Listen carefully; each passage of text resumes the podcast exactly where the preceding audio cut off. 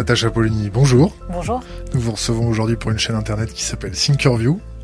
On vous reçoit pour euh, votre deuxième fois chez nous, Oui. deux ans après. On vous avait reçu euh, il y a deux ans pour le comité Orwell.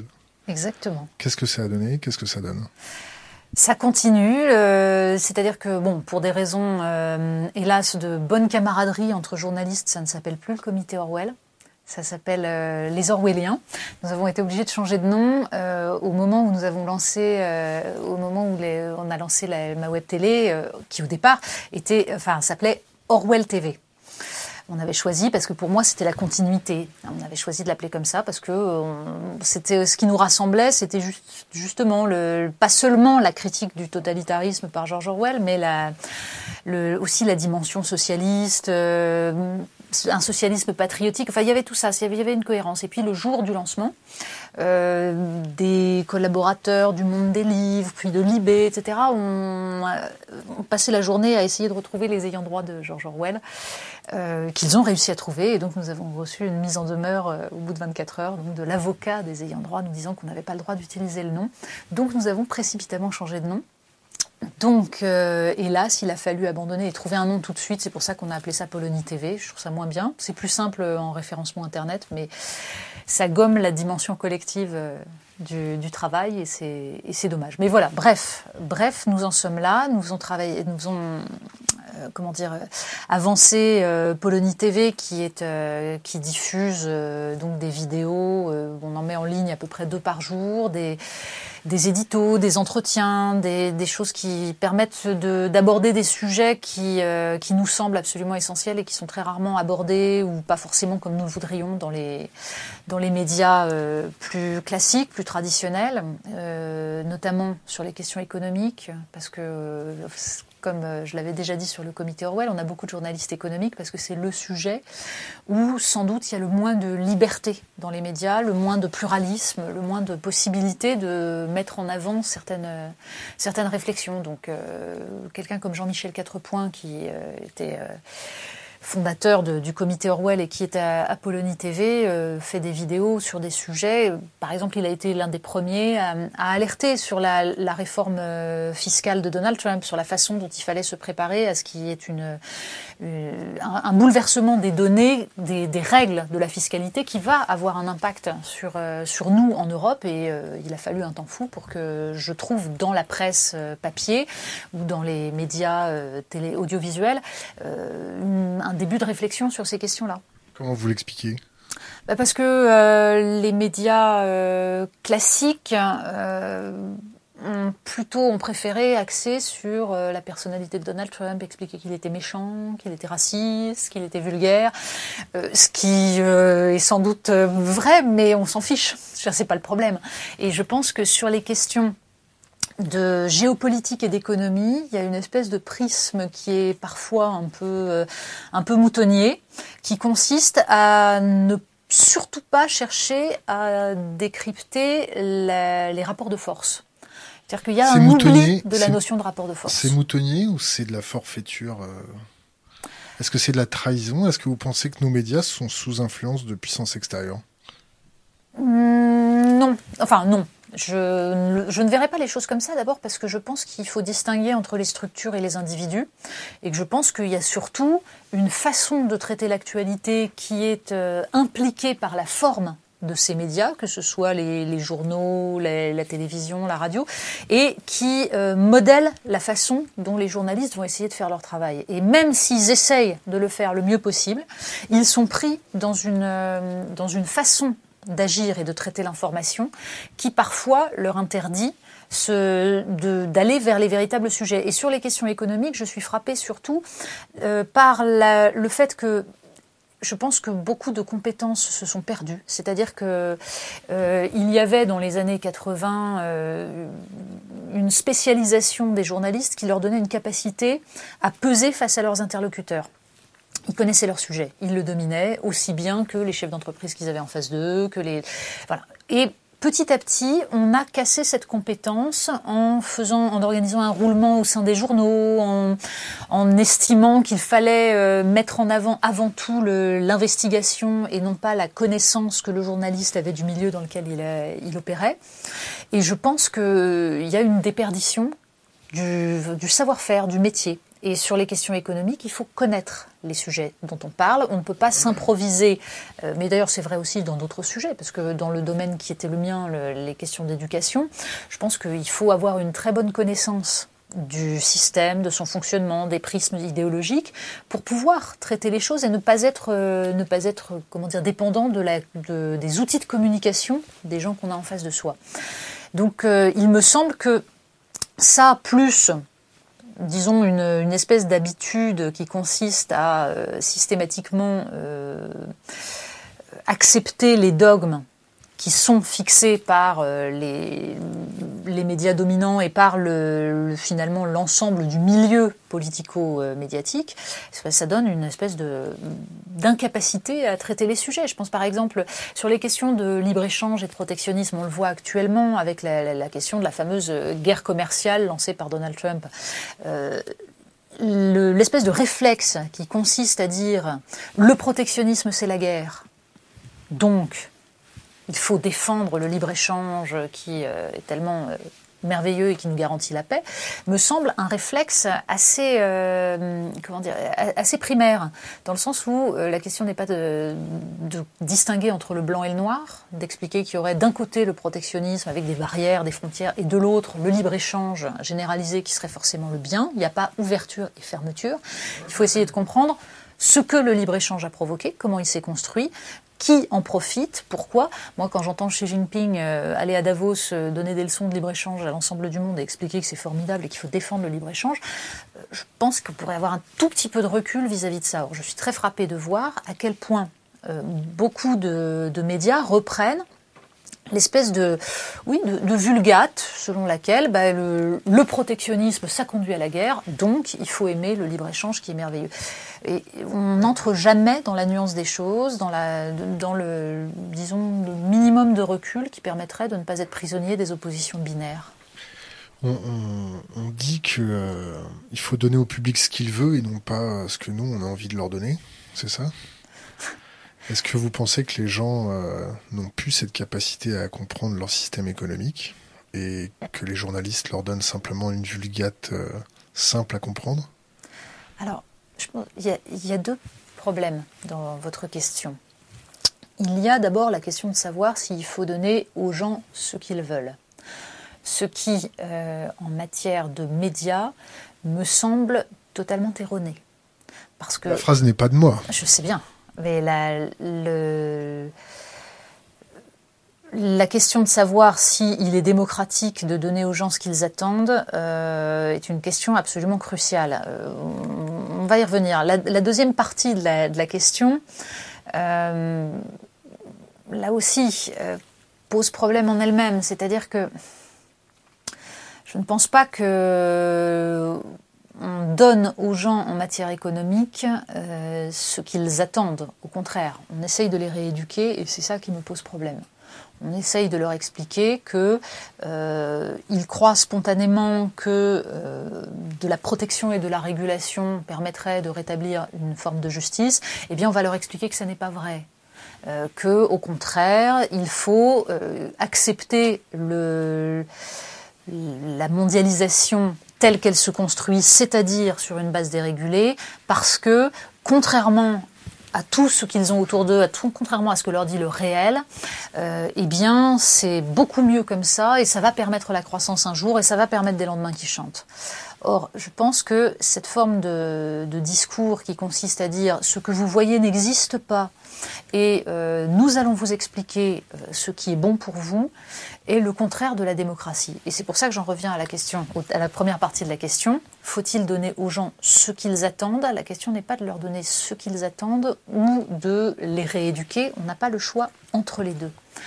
Le travail médiatique est un travail de participation au processus démocratique, me semble-t-il.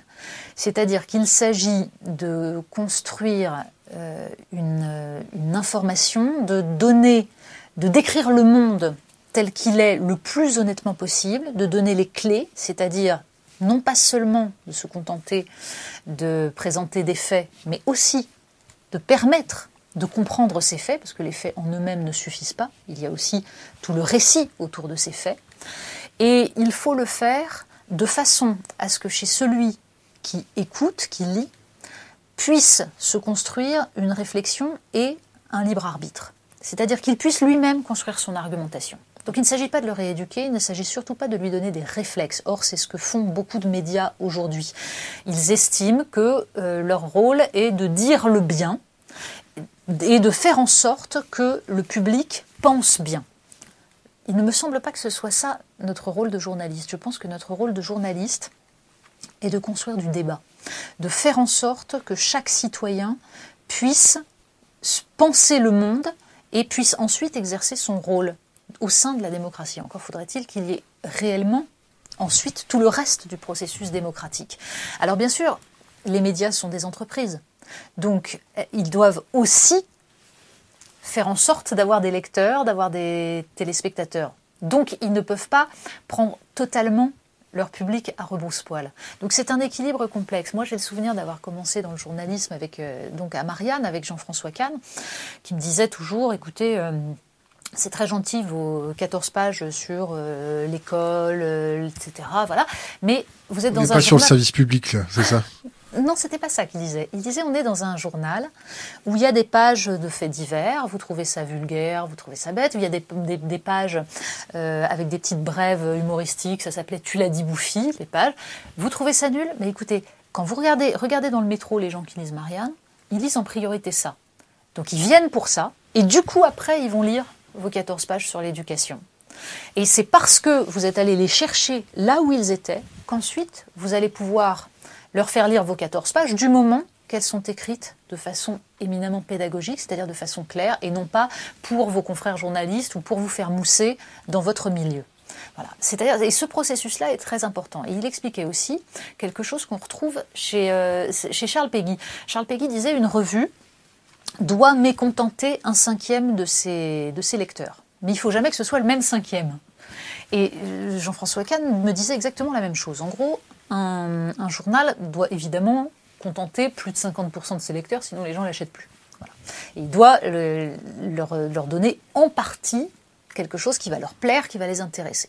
Mais sur le reste, il doit les choquer il doit les bousculer, il doit les prendre à contre-pied, il doit aller les chercher euh, là où il ne pensait pas qu'on qu'on irait les chercher. Ce que font les Russes maintenant. Alors, c'est encore un peu différent comme processus. C'est encore, c'est pas exactement la même chose.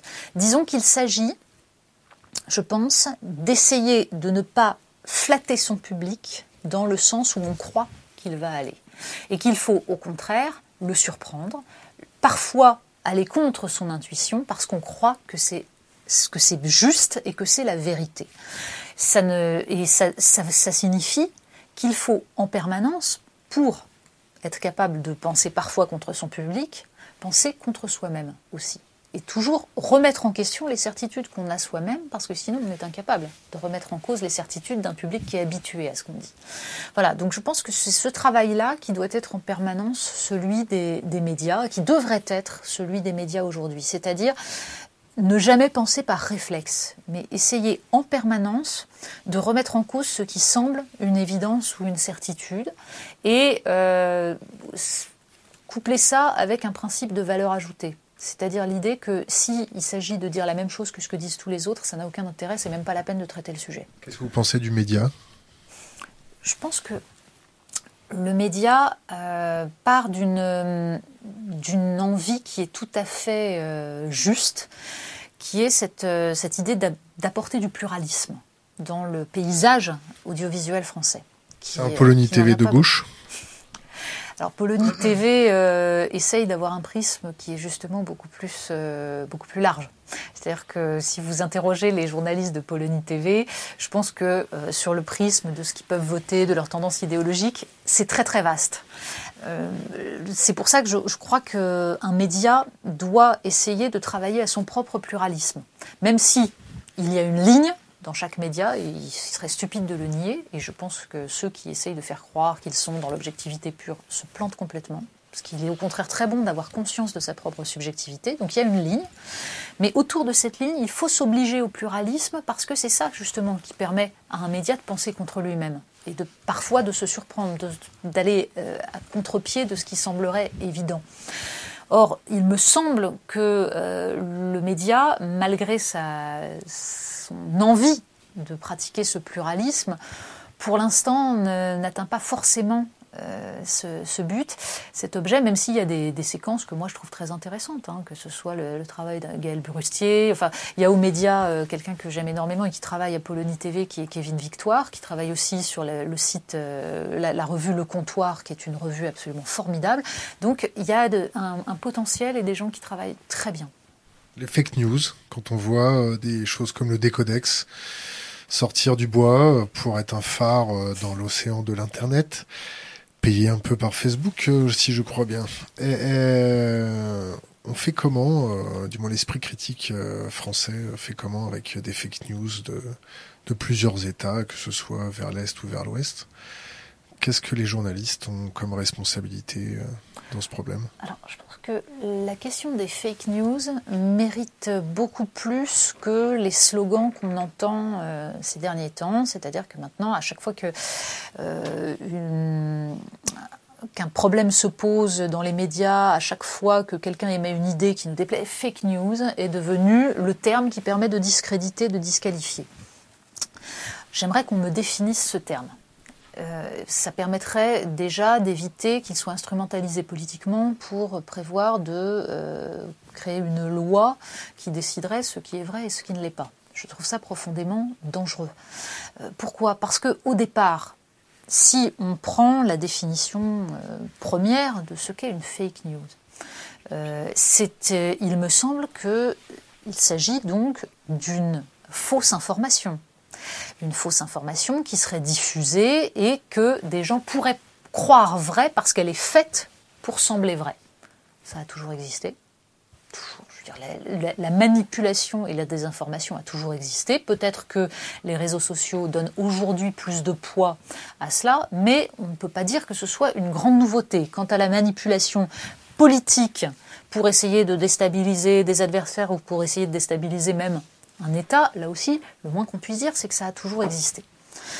Donc, ce, terme de fake news a émergé dans l'espace médiatique à l'occasion de la campagne électorale américaine.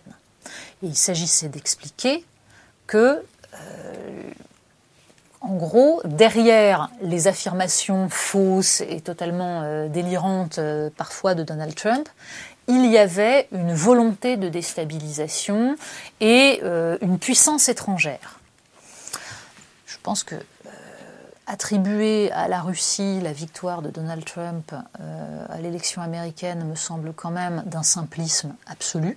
Ça permet d'éviter de remettre en cause toute la politique qui a mené à l'élection de Donald Trump et tous les échecs qui y ont mené. Euh, c'est d'autant plus drôle que maintenant on voit la Russie euh, derrière absolument tout. Moi, quand j'entends que même en Catalogne, euh, ce serait la Russie qui aurait manipulé, enfin, on se marre. pourquoi pas les élections corses non plus? Enfin, je pense que certes, il y a des manipulations, certes, il y a des entreprises de diffusion de fausses informations, mais hélas, ce n'est pas ça qui explique l'avènement d'insurrections par le vote telles qu'on les a vues depuis quelques années. Je pense qu'il serait beaucoup plus sain d'essayer de comprendre ce qui, dans le système économique euh, mondial, explique l'espèce de désarroi dans lequel se trouvent les populations des pays occidentaux. Donc les fake news, voilà, c'est une espèce de leurre pour éviter de penser les questions politiques et la façon dont on a abandonné la politique en, la mettant sous le boisseau pour permettre au système économique de se perpétuer. Donc, je pense qu'aujourd'hui, les fake news sont utilisés pour essayer de, enfin, le terme fake news est utilisé pour essayer de faire taire toute personne qui, euh, tout simplement, ne serait pas dans la ligne euh, acceptable et qui ferait émerger une réflexion autre donc euh, je pense que là, ça, devient profondément dangereux pour, le, pour la démocratie. Le décodex Le décodex fait partie de ces, comment dire, de ces pratiques journalistiques qui, euh, et de ces, instances qui s'arrogent le droit de décider ce qui est euh, comment dire, ce, qui est vrai et ce qui ne l'est pas, ce qui est valable intellectuellement et ce qui ne l'est pas. C'est-à-dire que, comment vous dire, quand euh, il s'agit tout simplement de déterminer si un fait est réel ou pas, ça semble assez simple si je vous dis euh, une poule a traversé et s'est fait écraser par un train sur un passage euh, à niveau, nous pouvons vérifier que cette poule s'est fait écraser par le passage, euh, au, passage à niveau par un train qui passait par là. Donc, si je dis non, ça n'est pas arrivé, c'est une fake news. Si la poule, effectivement, s'est fait écraser. En revanche, si on commence à essayer déjà d'expliquer ce qui s'est réellement passé, là déjà, ça devient plus compliqué. Il n'y a plus les faits, il y a l'explication. Puis ensuite, il y a les responsabilités. Est-ce que c'était de la faute de la poule ou est-ce que c'était de la faute du passage à niveau qui ne fonctionnait pas? Là, il peut y avoir enquête. Donc on attend l'enquête avant de donner l'information. Mais si on commence ensuite à déterminer s'il y a un, je ne sais pas moi, un, système, euh, comment dire, économique et politique qui a poussé cette poule à aller sur le passage à niveau, là on entre dans l'idéologie. Et là, où est la vérité et où est, la, fake news? Il va y avoir des analyses contradictoires et ça s'appelle la politique. Dans la politique, il n'y a pas forcément le vrai et le faux parce qu'il n'y a pas forcément les faits et ce qui ne relève pas des faits. Il y a des idéologies contradictoires. Quand on me dit, par exemple, euh, écoutez, nous allons faire la monnaie unique et ça va apporter la prospérité en Europe, la croissance, euh, la fin du chômage de masse. C'était une fake news, non? Bon, Pourtant, ça a permis de faire passer euh, le traité de Maastricht et ça a permis d'imposer en Europe l'euro tel qu'il est. Donc les fake news, c'est quelque chose d'extrêmement relatif. Encore une fois, tant qu'on parle de faits, on peut déterminer. Si on rentre sur la politique, on n'est plus dans une question de fait, on est dans une question de choix contradictoire et la question est de déterminer au nom de quels principes et de quelles valeurs on met en avant ces choix. Donc là-dedans, le décodex, à quoi il sert? Eh bien, il sert à décider qui a droit à la parole et qui ne l'a pas. C'est-à-dire qui pense bien et qui pense mal. Donc ce sont des journalistes qui s'arrogent le droit de juger les autres journalistes, d'être à la fois jugés partis et de dire que telle idée est juste ou n'est pas juste. Parce que dans leur façon dont ils fonctionnent, ils jugent de la validité d'un site dans son ensemble, et pas seulement d'un fait ponctuel qui serait euh, traité sur tel site. Donc, on va décider que tel site pense mal. par amalgame. Pardon? Par amalgame. Oui, par amalgame, et puis surtout par idéologie pure. Par, euh, parce que euh, ce sont parfois des gens qui posent les mauvaises questions, qui traitent les sujets dont il ne faut pas parler. Et lesquels qu'il ne faut pas parler? Oh, ça peut être par exemple toutes ces questions économiques dont j'évoquais l'étendue, que ce soit la question du protectionnisme et du libre-échange, que ce soit la question géopolitique, voilà les flux migratoires, que ce soit la question géopolitique du rapport entre les États-Unis, la Russie, euh, la façon dont on va dont on va lire les rapports de force. Est-ce qu'on estime que euh, la Russie est forcément un grand méchant face aux gentils États-Unis? Est-ce qu'on oublie ou on occulte l'impérialisme américain ou est-ce qu'on ne l'occulte pas? Sur toutes ces questions-là, donc, il y a une façon de décider euh, ce qui est bien et ce qui est mal qui, moi, me dérange profondément parce que j'estime qu'il euh, y a des lectures qui peuvent être diverses et que, par exemple, la façon dont on dont on décrit ce qui s'est passé en Ukraine, la façon dont on essaye de penser ce qui se passe aujourd'hui entre l'Iran, Israël, les États-Unis, eh bien, ce n'est pas un site internet euh, ou à un groupe de journalistes, si respectable soit-il, de décider euh, ce qu'il convient de dire sur ces questions-là ou pas. Je pense que ça s'appelle le débat démocratique. Le CSA dans tout ça le CSA est très très occupé actuellement à essayer de décider si quand un type euh, touche la jupe d'une jeune femme euh, à la télévision, c'est grave ou pas. Je pense qu'il y a des, c'est vraiment, il a des, vrais sujets de, préoccupation le CSA. Donc non, il me semble que le CSA euh, est une instance qui ne fonctionne pas aujourd'hui comme il devrait parce qu'il est devenu essentiellement une boîte de réception de l'indignation de, de gens actifs sur les réseaux sociaux.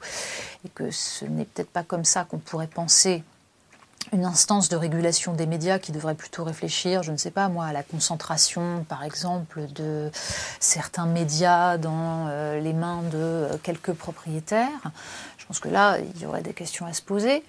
Euh, pour autant, il n'appartient pas non plus au CSA de déterminer ce qui relève d'une fake news et ce qui n'en relève pas. Et là aussi, le discours d'Emmanuel Macron lors de ses vœux à la presse m'a profondément inquiété quand il a commencé à évoquer l'idée que le CSA devait être plus impliqué dans la façon dont on allait juger euh, le contenu des médias. Et il me semble qu'on va vers une dérive euh, qui entend réguler le contenu de, du travail euh, journalistique et qui entend euh, surtout éviter toute pensée pluraliste. Donc euh, je pense que ce n'est pas exactement l'idée que je me fais de la démocratie. Des préconisations pour tout ça? Des préconisations, elles sont, elles sont tellement vastes en fait, dans la mesure où je pense qu'il y a un une conjonction de facteurs qui expliquent aujourd'hui le paysage médiatique tel qu'il existe. Euh, facteurs économiques, c'est-à-dire la concentration, l'hyperconcentration des médias aujourd'hui dans, quelques mains, et dans des mains qui sont celles de, de groupes euh, industriels qui ont un poids euh, absolument démesuré. facteurs sociologiques sur la façon dont on recrute les journalistes et dont on les forme dans la mesure où euh, je pense que les, écoles de journalisme, par exemple, euh, jouent un rôle qui n'est pas forcément, qui ne va pas dans le sens du pluralisme et qui ne permet pas de former des esprits libres. Et je pense que le, on peut y ajouter un problème spécifiquement français qui est le fait que euh, l'hypercentralisation de la France fait que l'ensemble des médias nationaux est regroupé à Paris. Ce qui a aussi restreint totalement le champ de vision des journalistes. C'est-à-dire que euh, même si des jeunes journalistes euh, viennent de province, ont vécu euh, en, province, le fait d'être ensuite concentrés à Paris dans un univers qui est finalement assez réduit, les coupe parfois de toute une part de ce qu'ils devraient voir en tant que journaliste, ce dont il devrait être capable de parler, et qui relève d'une réalité qui, du coup, disparaît, disparaît du champ journalistique. Et ça, je pense que c'est profondément dangereux. Euh, on pourrait y ajouter une question de, culture générale aussi. disons que je pense que le, recrutement des journalistes, euh, disons, en s'appuyant uniquement sur les écoles de journalisme, restreint là aussi totalement la diversité de pensée qu'ils peuvent avoir. Voilà, c'est un ensemble de facteurs. Il y a les facteurs économiques, les facteurs sociologiques, des facteurs politiques,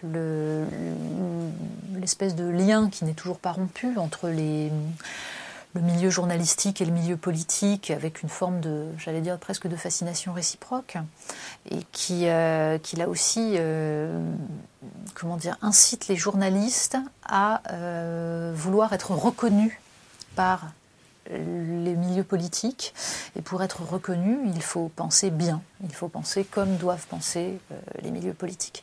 Ce qui, là aussi, restreint totalement la liberté, la capacité à penser différemment. Donc je pense qu'il faudrait pouvoir traiter tous ces sujets-là en même temps. Mais je pense que c'est aussi par la diversité des acteurs qu'on peut le faire et c'est pour ça que l'idée qu'on va imposer des labels qui vont réduire le nombre de de médias, euh, notamment de médias alternatifs, me semble absolument ahurissant. Question d'Internet, comment développer l'esprit critique des lecteurs? Bah, euh, En lisant. L'esprit critique se développe par la lecture, c'est-à-dire par la, capacité à, relier un fait euh, avec d'autres choses qui semblaient totalement différentes. L'intelligence vient de interligere, relier les choses entre elles. Donc faire le rapport entre les choses. Ça nécessite d'avoir euh, suffisamment de culture historique, de culture politique, de culture littéraire aussi, pour euh, ne pas dépendre de la vision du monde qui est contenue dans l'article qu'on lit. C'est-à-dire être capable justement de, discerner ce qui relève d'une vision du monde et ce qui relève de simples faits. Donc il faut avoir soi-même beaucoup lu pour pouvoir prendre ce recul et être capable de se forger sa propre, sa, propre opinion à partir de ce qui est déversé par, euh, par les médias. On va, on va parler de, de flux migratoires. Comment vous informez sur le sujet? Euh, Quelles sont vos positions sur ce sujet-là? Comment vous voyez l'évolution de, de, ce facteur-là? Écoutez, je pense que euh, c'est un sujet qui a été euh, totalement ostracisé par les, médias pendant des années. Il était impensable d'en parler.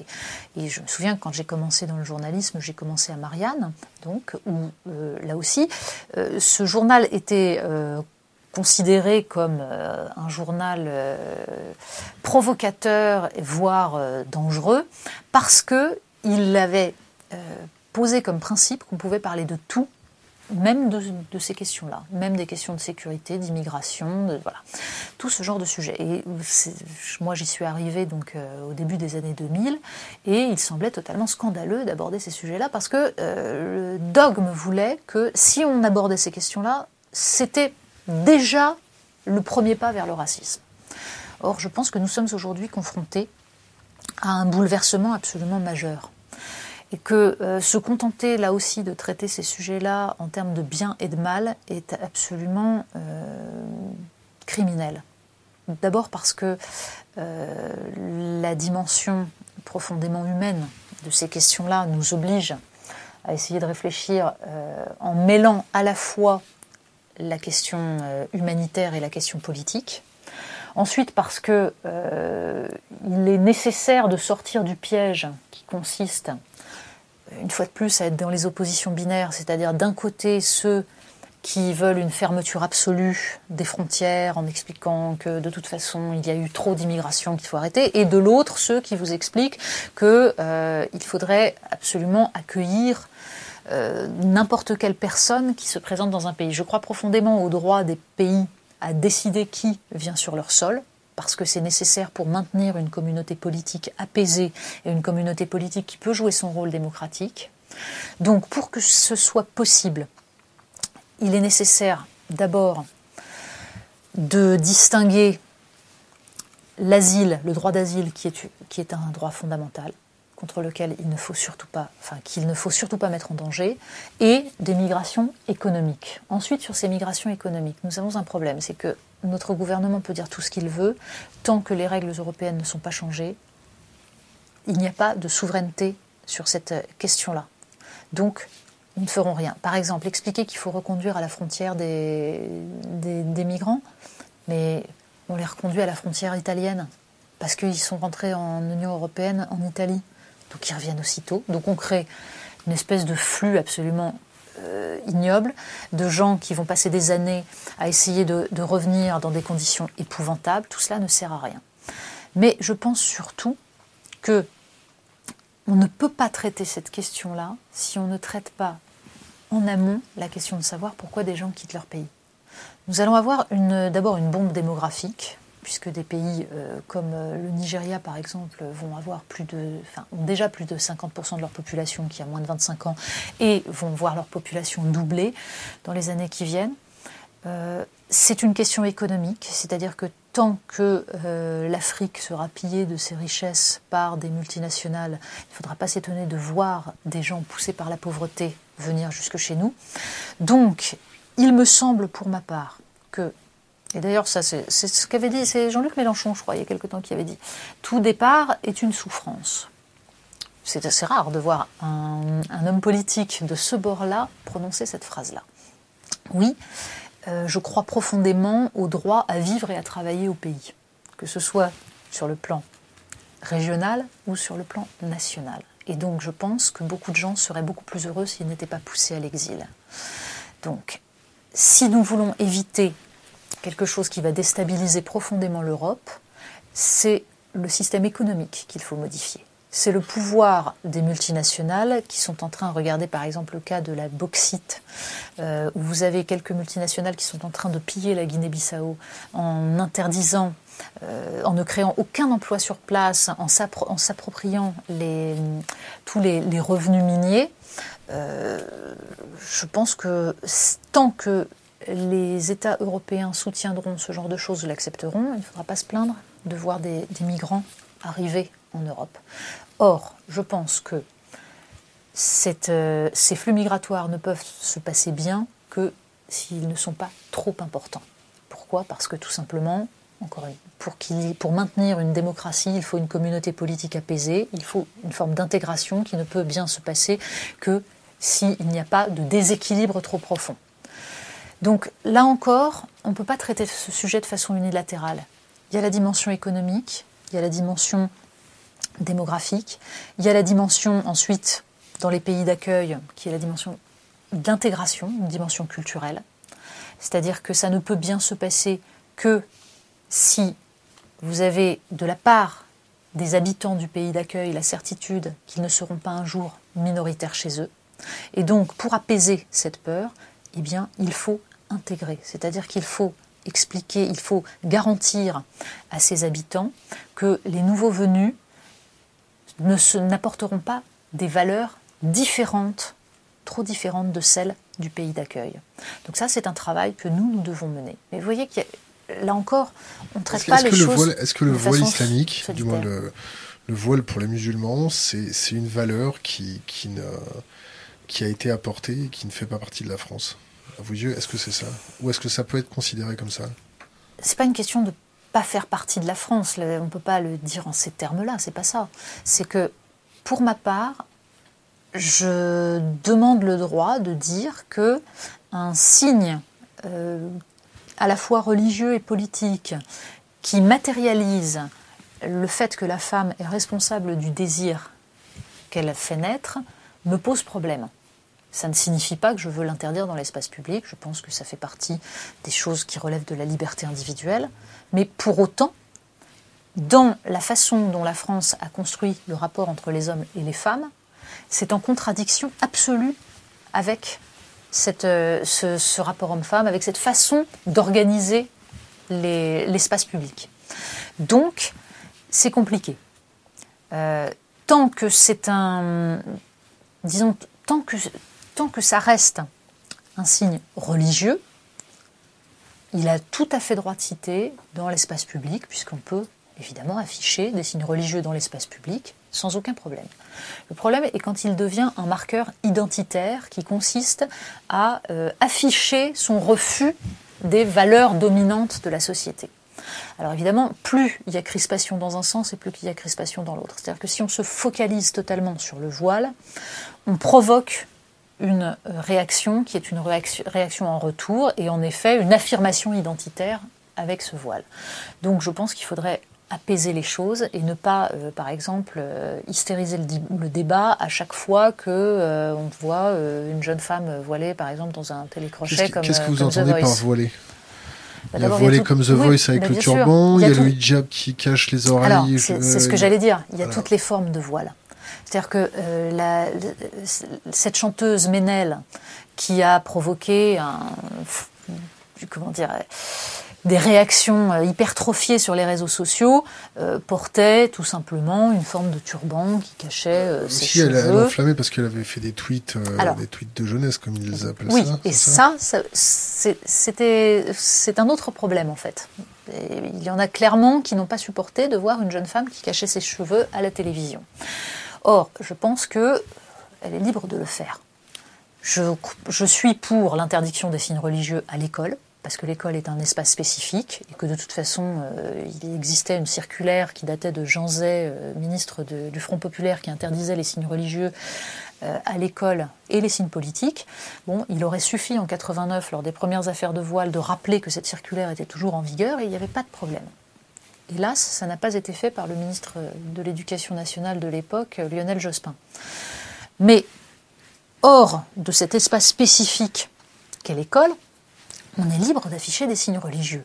En revanche, il y a en effet toutes les formes de voile. C'est-à-dire que ce n'est pas le même euh, comment dire, le même message adressé à la société que de porter un foulard qui cache les cheveux, ou de cacher l'ensemble du cou, ou même de porter une abaya euh, sombre qui, masque absolument tout le corps. Burqa, la burqa, c'est pas ça. La burqa, c'est le, vêtement grillagé euh, d'Afghanistan. Euh, donc, euh, justement, tout, cela est différent. En revanche, ce qu'on appelle le niqab, par exemple, tous les, vêtements, l'ensemble des vêtements noirs qui sont clairement la marque d'un islamisme politisé et qui, sont un, qui relèvent d'un message politique, euh, me pose profondément problème, euh, d'autant que euh, c'est un, c'est une, c'est en fait un refus de l'espace social commun qui est affiché par là. Et donc je crois que c'est, c'est en cela que c'est dangereux, c'est-à-dire que ça que relève d'un séparatisme social. C'est compréhensible. Quand on voit Bimbo Co dans les téléréalités habillés on va dire, plus, plus que légèrement Est-ce que c'est pas compréhensible euh, de rebasculer vers des, valeurs euh, plus identitaires et plus euh, refermées sur soi? Alors, je pense qu'on peut refuser le consumérisme et l'instrumentalisation du corps de la femme sans pour autant rêver de l'enfermer en considérant qu'elle est euh, responsable du désir et qu'il faut cacher son corps. J'ose espérer qu'il y a un juste milieu entre les deux. C'est-à-dire que pour ma part, je ne suis pas particulièrement adepte des, clips de MTV et de, la, façon totalement effarante et dégradante dont sont présentées euh, les femmes dans certains, dans certains clips. Euh, pour autant, euh, ça ne m'oblige pas à prôner une pudeur dont seule la femme serait la victime. Voilà. Et je ne pense pas que les femmes qui ne se cachent pas les cheveux sont impudiques. Or, vous voyez, ça c'est une conception des choses qui relève de rapports hommes-femmes qui ne sont pas ceux que nous avons développés en France. Alors en plus sur la question des rapports hommes-femmes, vraiment la France a une place assez spécifique. Et c'est ça d'ailleurs qui fait sans doute que nous avons ce rapport un peu complexe, euh, non seulement au voile, mais à la question féministe, c'est que nous ne sommes ni dans l'espèce de comment dire de culture méditerranéenne au sens large où la, femme est plutôt dévouée à l'espace privé pendant que l'homme est dans l'espace public, ce qui existe depuis la Grèce antique avec le principe du gynécée euh, jusqu'à euh, aujourd'hui dans certains pays du pourtour méditerranéen. Mais nous ne sommes pas non plus dans cette autre forme de séparatisme qu'ont pu développer les sociétés anglo-saxonnes, où finalement, même si les femmes participent à l'espace public, hommes et femmes vivent plutôt séparés. Et euh, du coup, euh, on a pu développer des formes de féminisme qui sont des, qui, qui relèvent de la, j'allais dire presque de la guerre des sexes. Nous, en France, nous sommes les héritiers d'une tradition un peu complexe qui euh, relève à la fois de l'amour courtois et de la galanterie. Euh, ça ne, ça n'empêche pas le machisme, ça n'empêche pas la domination masculine.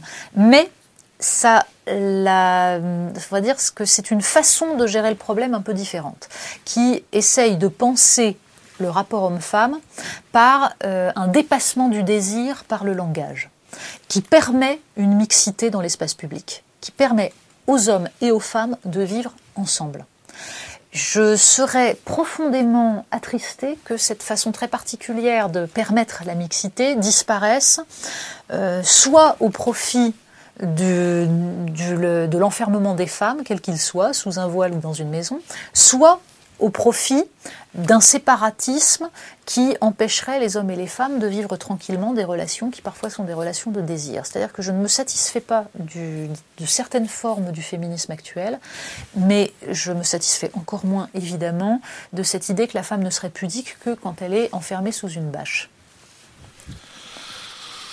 Pas mal. Ouais. Mais bon, je pense hélas que là, là encore, la, la, nuance est devenue très compliquée à, à défendre. Il y a un macartisme au niveau de, des opinions. On ne peut plus débattre, euh, on ne peut plus euh, échanger euh, sereinement en France. Non, c'est vrai, et tout le monde le sent.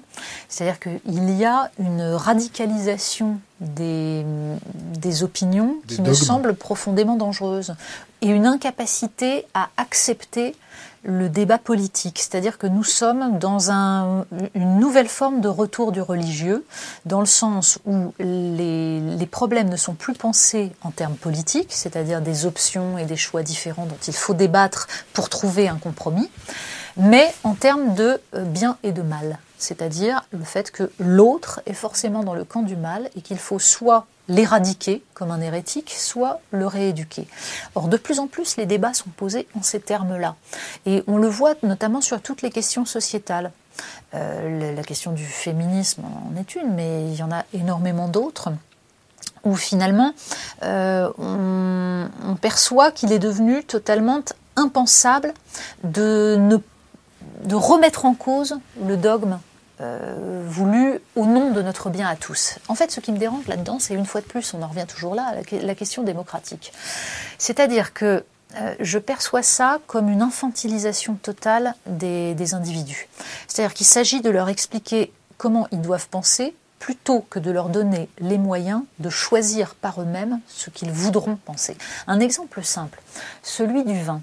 J'ai consacré euh, là euh, ma dernière tribune, euh, ma, dernière chronique dans le, dans le Figaro. notre vin quotidien, c'est ça? Voilà, à cette question du vin, parce que pour une fois, j'ai trouvé que Emmanuel Macron avait prononcé une phrase qui me semblait importante et essentielle. Elle est parfaitement anodine, mais elle est très symbolique puisqu'il a expliqué que lui buvait du vin midi et soir. Donc, il aurait dû dire au repas de midi et au repas du soir. Parce que c'est ça l'idée, c'est que le vin est une boisson de table. Et il répondait en cela à sa propre ministre de la Santé, qui expliquait que euh, l'industrie du vin essaye d'imposer l'idée que le vin serait spécifique. C'est pas vrai, tous les alcools se valent, ils sont dangereux, etc. Ce qui est une façon, selon moi, profondément infantilisante de traiter la question de l'alcoolisme. Personne ne va nier qu'il y a de l'alcoolisme, que ça provoque une souffrance et des maladies terribles.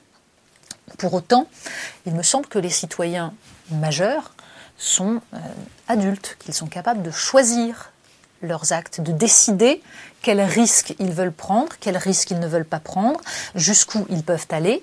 Donc il faut les informer, il faut leur expliquer le danger des molécules d'alcool, la façon dont ça se passe dans le corps, ça oui.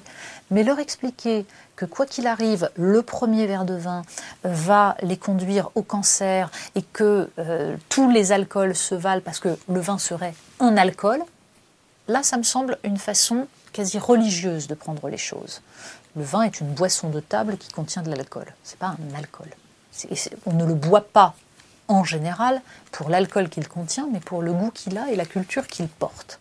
Qu'il y en ait qui se saoulent au vin, qui soient des alcooliques au vin, ça existe. Mais ce n'est pas parce qu'il y a une déviance qu'il faut euh, priver l'ensemble de la population de quelque chose euh, qui, relève d'un patrimoine, d'un mode de vie et d'une façon d'être au monde qui sont essentiels dans la culture, dans la civilisation très spécifique qu'a créée la France. Et je remarque d'ailleurs que les gens qui, en général, sont les plus farouches euh, pour expliquer euh, aux Français qu'ils ne doivent surtout pas boire un verre de vin et que c'est très néfaste, etc., sont en général des gens qui estiment que pour eux-mêmes, en revanche, ils peuvent euh, boire des bonnes bouteilles entre amis parce que eux, ils savent, mais que les autres sont des abrutis qui ne savent pas. Donc ça, ça me dérange. Je pense que le, travail démocratique sur ce sujet-là, qui peut sembler anecdotique, comme sur tous les autres, c'est de faire en sorte que chaque individu puisse opérer ses choix, qu'il ne soit pas aliéné par un système. Or, nous sommes dans un système qui, au contraire, s'appuie sur l'aliénation. C'est-à-dire que nous sommes dans un système économique fondé sur la consommation de masse, donc qui essaye de manipuler les pulsions des individus d'annihiler leurs raisons pour qu'ils achètent et qu'ils soient des, des, éléments de la machine économique. Donc nous sommes dans le système le plus aliénant possible. Donc au contraire, je préférerais que nous sortions, que nous nous émancipions de ce système consumériste et que chacun, à travers des informations euh, qu'il aura euh, acquise par le travail des médias, puisse décider pour lui-même de la façon dont il veut mener sa vie. Pas trop tard après des décennies d'infantilisation avec euh, une élite qui il y a eu un papier de Todd récemment sur la crétinisation des élites. Euh, c'est pas trop tard, on n'a pas une masse inertielle de, de, de, je, vais, je vais parler trivialement, mais de gros boulets qui ont été bercés au biberon de la douce nouvelle pendant euh, des décennies. Est-ce qu'on c'est pas un peu trop tard pour se s'emparer de, de, son esprit critique, de comment fonctionne le système, de contrer les idéologies qu'on nous soumet de A à Z, l'idéologie dominante euh, C'est pas un peu trop tard? Si on considère qu'il est trop tard, on peut retourner cultiver son jardin, construire un phalanstère et, euh, et, y vivre heureux. Et je pense que ce serait un bonheur absolu d'aller en effet cultiver son jardin. Mais euh, pour ma part, il se trouve que j'ai des enfants et que je considère que je suis responsable du monde dans lequel je les ai mis. Donc, pour l'instant, j'essaye euh, non seulement de me dire qu'il n'est pas trop tard, mais j'essaye de faire en sorte d'avoir apporté ma part, d'avoir essayé un tout petit peu d'améliorer ce monde qui en effet ne me convient pas tel qu'il est. C'est-à-dire que la question n'est pas qu'il soit euh, trop tard ou trop tôt. Je ne me pose jamais la question de savoir si c'était mieux avant, si ce sera mieux après. C'est pas mon problème. Je ne suis ni optimiste ni pessimiste parce que ça relève euh, de la foi, l'optimisme ou le pessimisme. Oh, je crois que les choses vont aller mieux ou je crois qu'elles vont aller moins bien. Moi, je ne suis pas dans la foi, je suis dans la pensée politique et l'action. C'est-à-dire que j'essaye de faire en sorte que le monde ressemble à disons, ce qu'il ce qu'il devrait être si nous étions dans une véritable démocratie, si les individus étaient émancipés. Donc voilà, j'essaye de, de m'en donner les moyens. Le jour où je m'apercevrai que décidément je ne sers à rien, en effet, j'irai cultiver mon jardin avec le plus grand des bonheurs. Alors, comment, comment penser le monde euh, comme il devrait être, c'est ça? On va déjà commencer par penser la France. Comment la France euh, devrait être? Comment la France devrait être? Vaste programme. Eh bien, elle, euh, je pense déjà, et je, reviens toujours là, qu'elle devrait être une démocratie.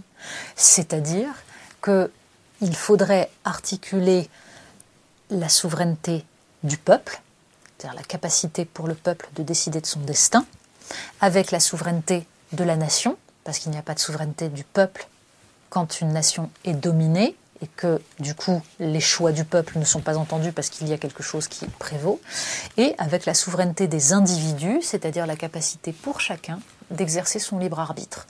C'est ça la démocratie. Or, c'est le de l'Europe, on fait quoi?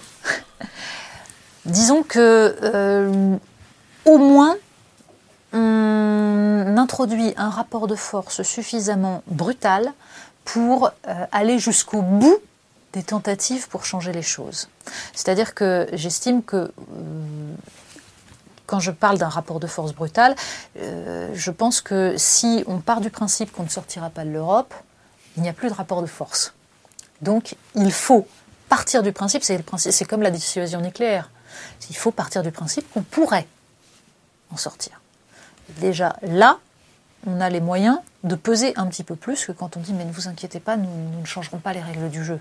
Ne, vous inquiétez pas. On, voudrait bien, par exemple, qu'on révise la directive travailleurs détachés. On voudrait bien, euh, bon, être un peu plus indépendant des États-Unis en termes de défense. Mais, mais vous inquiétez pas, on, ne touche pas les règles du jeu et on se conformera in fine. Voilà, on sait très bien que c'est mort. Donc, la question, c'est de savoir comment on introduit ce rapport de force en étant prêt à aller jusqu'au bout. Ce qui ne veut pas dire qu'on souhaite aller jusqu'au bout, c'est pas le problème. Mais en tout cas, on y est prêt parce que on décide qu'il y a quelque chose qui vaut par-dessus tout, c'est la possibilité pour le peuple de décider de son destin.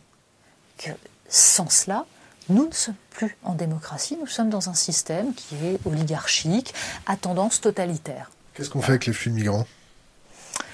Qu'est-ce qu'on fait avec les flux migrants? Ben, C'est la même chose. De toute façon, ça, doit se régler en partie pour l'instant au niveau européen. Le mur, le mur, on le construit où? En Italie, en Espagne? On ne fait pas de mur? On ne construit pas de mur, parce que les murs, ça ne marche pas. De toute façon, il y a déjà un mur qui s'appelle la mer Méditerranée et on voit ce que ça donne, avec des malheureux qui y crèvent. Donc, la question n'est pas là. La question est de savoir comment on organise directement dans les pays de départ déjà la possibilité pour certains de demander l'asile, comment on fait en sorte que on n'ait pas des malheureux qui crèvent de faim, qui donc éprouvent le besoin de venir et de, et de prendre des risques absolument monstrueux. Hélas, il eût fallu ne pas détruire la Libye, ça aurait peut-être été pas mal aussi pour éviter. Ah, il fallait couvrir le trois magouilles. Ben voilà, mais je pense que là, la, la responsabilité de ceux qui ont décidé avec nos impôts. de faire en sorte que la Libye soit dans l'état où elle est aujourd'hui, c'est une responsabilité terrible. Parce que quand on voit la façon dont sont traités les migrants qui passent par la Libye, euh, les forces armées euh, françaises estiment, après avoir euh, interrogé donc tous les, les, migrants qui passent, qu'une femme qui passe par là a en moyenne été violée huit fois. Voilà. Il y a des hommes qui sont réduits en esclavage, qui sont torturés. Bon, ça, euh, je veux dire, il faut, il faut le porter comme responsabilité. Est-ce que, les Français doivent porter cette responsabilité ou est-ce que les Français doivent trouver des coupables? Ils doivent avoir conscience qu'il y a une responsabilité. Collective? Collective, puisque globalement, si je me souviens bien, il y a quand même beaucoup, beaucoup de monde qui a applaudi à cette, euh, à, cette euh, action en Libye. Euh, je pense que donc euh, il ne s'agit pas de, faire de la repentance euh, facile. Il s'agit d'en tirer des conclusions sur ce qu'on va faire maintenant. C'est-à-dire éviter de, répéter les mêmes erreurs. C'est-à-dire arrêter de concevoir le monde en termes de bien et de mal avec les gentils et les méchants, et essayer de comprendre comment on peut à la fois apporter de la stabilité dans les différents pays qui, sont à la, qui sont les pays de passage des flux migratoires et les pays de départ des flux migratoires. Comment on fait pour ne pas cautionner euh, le, pillage des matières premières? Comment on fait pour euh, permettre le développement réel de ces pays-là par une agriculture vivrière, par une reprise en main de leur de toute leur, euh, richesse. Euh, comment on fait pour ne pas euh, cautionner des pouvoirs qui sont des pouvoirs qui, qui écrasent leur peuple et qui les, qui les volent? Oui, c'est un très vaste programme, mais je pense que c'est la seule réponse actuelle au flux migratoire. Parce que si on se contente de regarder ce qui se passe en, euh, en, Europe, on est pris entre euh, l'obligation humanitaire, c'est-à-dire de ne pas laisser crever des gens, et le risque de déstabilisation profonde de nos propres sociétés. Donc on va à la catastrophe. On fait quoi avec les États-Unis? On se positionne comment? Dans la France euh, rêvée de, de Natacha? Je pense que, dans un sens, Donald Trump euh, est en partie euh, notre plus grande chance parce qu'il faut se dire que si euh, il n'avait pas été élu, nous serions encore plus dépendants des États-Unis. C'est-à-dire que nous aurions des élites qui continueraient à estimer que les États-Unis sont le bien absolu et qu'il faut surtout s'abstenir de tout esprit critique vis-à-vis -vis de leur choix. Au moins là, Donald Trump agit comme un repoussoir et donc impose qu'on commence à se poser la question, par exemple, d'une défense européenne, par exemple, d'une forme d'indépendance, euh, de souveraineté. Euh, c'est déjà pas mal. On est très très loin de, quoi que ce soit qui puisse ressembler à une véritable indépendance. Pour l'instant, euh, sur les questions numériques, nous sommes une colonie américaine. sur les questions de défense aussi. C'est-à-dire que dans la mesure où nous n'avons pas le droit euh, de vendre euh, des armements, par exemple, qui contiennent euh, un, composant américain sans demander l'autorisation des États-Unis, mais là on le voit avec la dernière vente de Rafale à l'Égypte, les États-Unis peuvent décider de dire non. Tout ça parce qu'il y a une micropuce dans les Rafales qui est fabriquée aux États-Unis. On va voir ça aussi avec la façon dont Donald Trump va petit à petit, enfin il a commencé à essayer d'imposer euh, aux entreprises européennes de cesser euh, tous leurs investissements en Iran.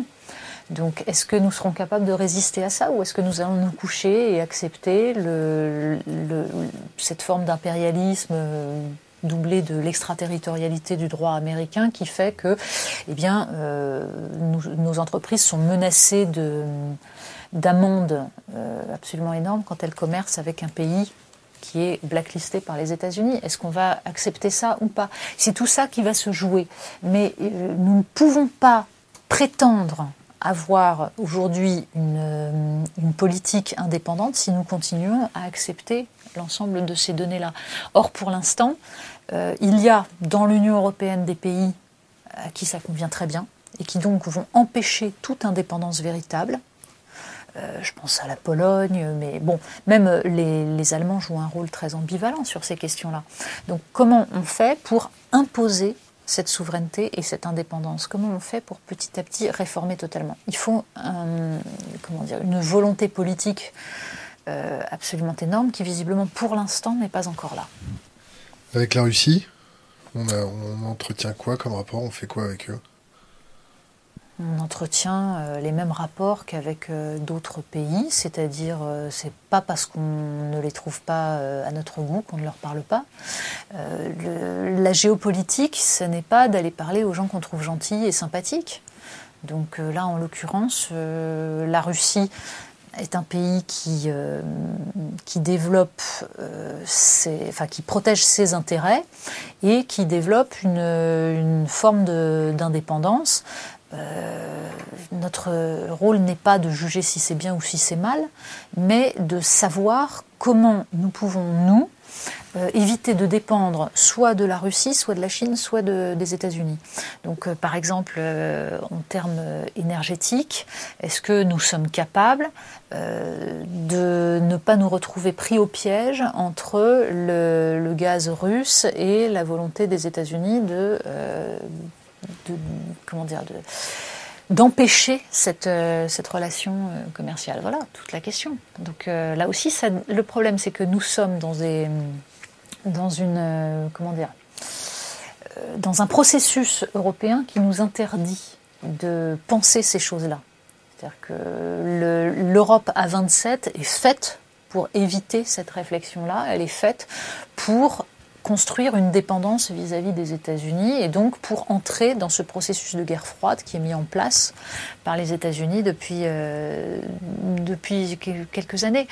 Donc euh, là, le problème, c'est que les relations vont certainement se tendre, c'est-à-dire qu'il y a autour de Donald Trump des gens qui visiblement veulent la guerre une forme de guerre, euh, que ce soit en Syrie, en Ukraine, en Corée du Nord, il y a tout un clan qui pousse à la guerre et qui tient Donald Trump sur ces affaires russes, qui donc fait en sorte que, euh, en gros, il se couche. Euh, où se situeront les pays européens en cas d'affrontement? Il y a eu par exemple là, le 7 février, en Syrie, un événement euh, dont les médias français n'ont pas parlé, à ma connaissance, quasiment pas, des mercenaires russes euh, se sont fait bombarder par, euh, l'aviation américaine. Officiellement 5 morts, en fait peut-être entre 100 200 morts. Ce sont des mercenaires, c'est pas l'armée russe. Mais il y a en Syrie une, comment dire, une confrontation entre les Russes et les Américains qui peut déraper à tout moment. Où nous situerons-nous à ce moment-là? C'est ça la question. Qu'est-ce que nous allons faire? On aime bien être entre le marteau et l'enclume. Oui, c'est pas la position la plus agréable et je ne tiens pas du tout à y être. Qu'est-ce qu'on fait avec Bachar el-Assad? C'est pareil, on, évite de, prendre nos rêves pour des réalités et de croire qu'on peut euh, décider que parce que ce type est une ordure, euh, il va disparaître par miracle. Donc je crois qu'on a pendant trop longtemps eu une lecture totalement manichéenne des choses. Euh, Bachar el-Assad est une pourriture euh, qui n'hésite pas à massacrer son, propre peuple, mais pour l'instant, euh, en face, il n'y a pas tellement de gens plus recommandables. Et la question, c'est de savoir comment on stoppe le massacre et comment on fait en sorte, petit à petit, de rétablir une paix qui va permettre un processus politique. Ce que, les médias appellent comme euh, massacre, est-ce qu'on peut le requalifier comme dommage collatéral? Ce terme de dommage collatéral me gêne profondément dans la mesure où euh, un être humain n'est jamais un dommage collatéral. En revanche, il faut avoir conscience que euh, dans toutes les guerres, il y a des. En termes militaires Voilà, en termes militaires, il y a des massacres et que, euh, en matière de dommages collatéraux lors des guerres, les, nous nous avons vu en Europe en 1945 ce que ça pouvait donner. À l'époque, on n'hésitait pas à raser une ville de 200 000 habitants comme dommage collatéral ou pour euh, faire avancer une cause. Donc, euh, je pense que voilà, il faut avoir conscience que la guerre est une horreur, mais que c'est par par un travail géopolitique qu'on va pouvoir agir et non pas par des grandes déclarations sur le fait que euh, tout ça est très triste, très mal et que il faut chasser Bachar al-Assad. Là, par exemple, je vois le traitement médiatique sur sur l'enclave de la Ghouta. D'abord, c'est intéressant ce terme euh, d'enclave rebelle. Voilà, qu'est-ce que ça veut dire rebelle euh, Qu'est-ce qu'il y a derrière? On nous a déjà fait le coup avec Alep Est, et euh, donc on nous expliquait, on avait toutes les images qui montraient les, horreurs commises par l'armée de Bachar el-Assad, mais il n'y avait rien pour, il n'y avait, avait pas le moindre reportage dans Alep Est, et il a fallu un temps fou pour que quelques journalistes s'intéressent à ce qui se passait réellement et à la façon dont la population euh, avait été prise en otage par des groupes djihadistes qui se comportaient de façon absolument cauchemardesque. Donc je pense que le traitement de l'information devrait être un tout petit peu plus euh, prudent sur ces questions-là, ou en tout cas, il devrait éviter, euh, là aussi, d'essayer de, construire des, des camps en noir et en blanc. Qu'est-ce qu'on fait avec Israël? Là aussi, c'est une question, euh, comment dire, qui va de toute façon se poser, de toute façon, parce que euh, la politique menée par Benjamin Netanyahou est là euh, profondément dangereuse, je pense.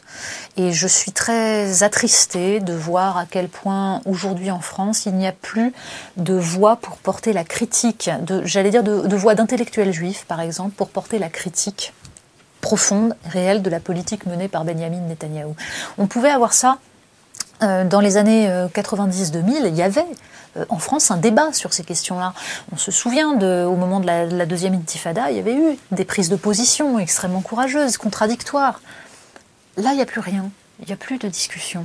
Et l'État d'Israël va se retrouver confronté à un problème absolument majeur, étant donné la, politique menée depuis quelques années par Netanyahou, c'est que là, Netanyahou a fait en sorte que la solution à deux États soit de moins en moins possible avec les Palestiniens. Et certains se mettent même à penser ouvertement euh, que, eh bien, il va falloir un seul État. Mais un seul État, ça veut dire quoi? Un seul État démocratique réellement? Parce que le fondement d'Israël, au départ, c'était d'être un État euh, démocratique et juif. Là, avec Israélistan. Euh, une sorte de, il y avait ce rêve que ce soit donc un État juif, mais euh, profondément avec avec un idéal qui au départ d'ailleurs le sionisme c'était un idéal de gauche hein, au départ. Et sauf que aujourd'hui, si on détruit la solution à deux États, si on ne fait qu'un seul État, en incluant donc les territoires palestiniens,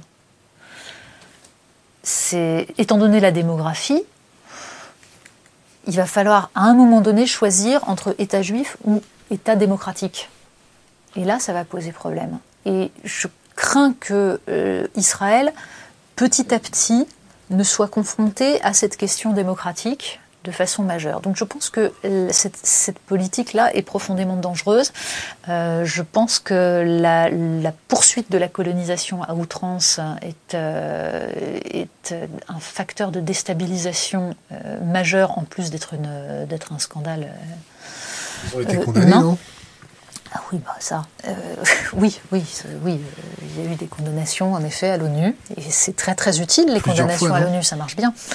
Euh, non, je pense que là aussi, c'est une question de, géopolitique et de rapport de force. Est-ce que ça marche aussi bien que des minutes de silence Oui, aussi bien que des minutes de silence. C'est exactement ça. Et des marches blanches aussi. On peut aussi organiser des marches blanches. Donc je pense que voilà, la, question, c'est une fois de plus, c'est en termes géopolitiques, qu'est-ce qu'on fait? C'est-à-dire que l'axe là qui s'est construit entre euh, Donald Trump, Benjamin, Benjamin Netanyahu et euh, le prince Ben Salman d'Arabie Saoudite euh, est en train de, déstabiliser le Moyen-Orient, si, enfin, si tant est qu'il n'ait jamais été stable. Mais là, en l'occurrence, on voit comment cela provoque une montée des tensions euh, avec en ligne de mire l'Iran. Euh, et ça me semble, euh, comment dire, cousu de fil blanc. Oui, et je pense que le, une fois de plus, le rôle des pays européens serait d'essayer d'introduire, on va dire, de la, au moins de la dissonance dans cette, dans cette jolie mélodie. Le, le, Qatar, on continue de leur vendre des armes, on continue de leur déplier le tapis rouge. Euh, on fait quoi? On leur dit bon maintenant ça suffit. Euh, on leur dit quoi? Bah, C'est-à-dire qu'on a un problème. Ils ont l'argent, on l'a pas. Et quand on n'a pas d'argent, quand on n'a pas de capitaux, on va chercher les capitaux là où ils sont. Et c'est le problème que rencontre la France depuis 15 ans. C'est-à-dire que nous avons vendu, nous nous sommes vendus au Qatar et à l'Arabie Saoudite parce que nous n'avions plus de capitaux et que nous avions besoin d'investissement. Donc il est nécessaire aussi de reconstruire un tissu industriel, de reconstruire des investissements, de retrouver des capitaux propres, de retrouver une indépendance économique pour pouvoir se passer de ces alliés qui n'en sont pas. L'un sans l'autre, ça ne marche pas. Avec la, France-Afrique, euh, on arrête, on continue. Le France-CFA, on arrête, on continue. Euh, on fait quoi avec tout ça? C'est la France-Afrique, je l'ai évoqué euh, en creux en parlant de, des problèmes migratoires. C'est-à-dire alors le problème de la France-Afrique, c'est qu'elle n'existe plus sous la même forme. C'est-à-dire que ce n'est pas l'État français qui manipule, mais nous avons des multinationales qui aujourd'hui jouent un rôle dans les pays d'Afrique. On a aussi des habitudes de consommation qui poussent des multinationales. On fait quoi? Il faut changer nos habitudes de consommation Bien sûr. C'est-à-dire que c'est là qu'intervient la responsabilité des individus. C'est-à-dire que nous sommes dans un système économique qui euh, nous permet de dormir sur nos deux oreilles en délocalisant notre pollution, dans des pays d'Asie et d'Afrique, en ne regardant pas d'où viennent les produits que nous utilisons, et en estimant que nous sommes des gens bien parce que euh, chez nous c'est plutôt apaisé et sympathique. Mais en fait, c'est notre consommation qui, euh, qui provoque euh, en Asie, en Afrique, des, des massacres, de la pauvreté, de la pollution. Donc ce système-là n'est pas tenable à terme. C'est-à-dire que nous allons, euh, même en termes purement d'intérêt euh, égoïste, nous allons en payer les conséquences. Nous le payons par les flux migratoires et ça, ne va faire que s'amplifier. Donc il va falloir en effet revoir notre mode de consommation, c'est-à-dire arrêter de, bah, de vivre à crédit sur le reste de la planète. Ça ne peut pas marcher plus longtemps. Donc il faut petit à petit relocaliser l'économie, recréer des, bassins économiques avec une vie locale, des produits qui ne traversent pas l'ensemble de la planète en polluant totalement.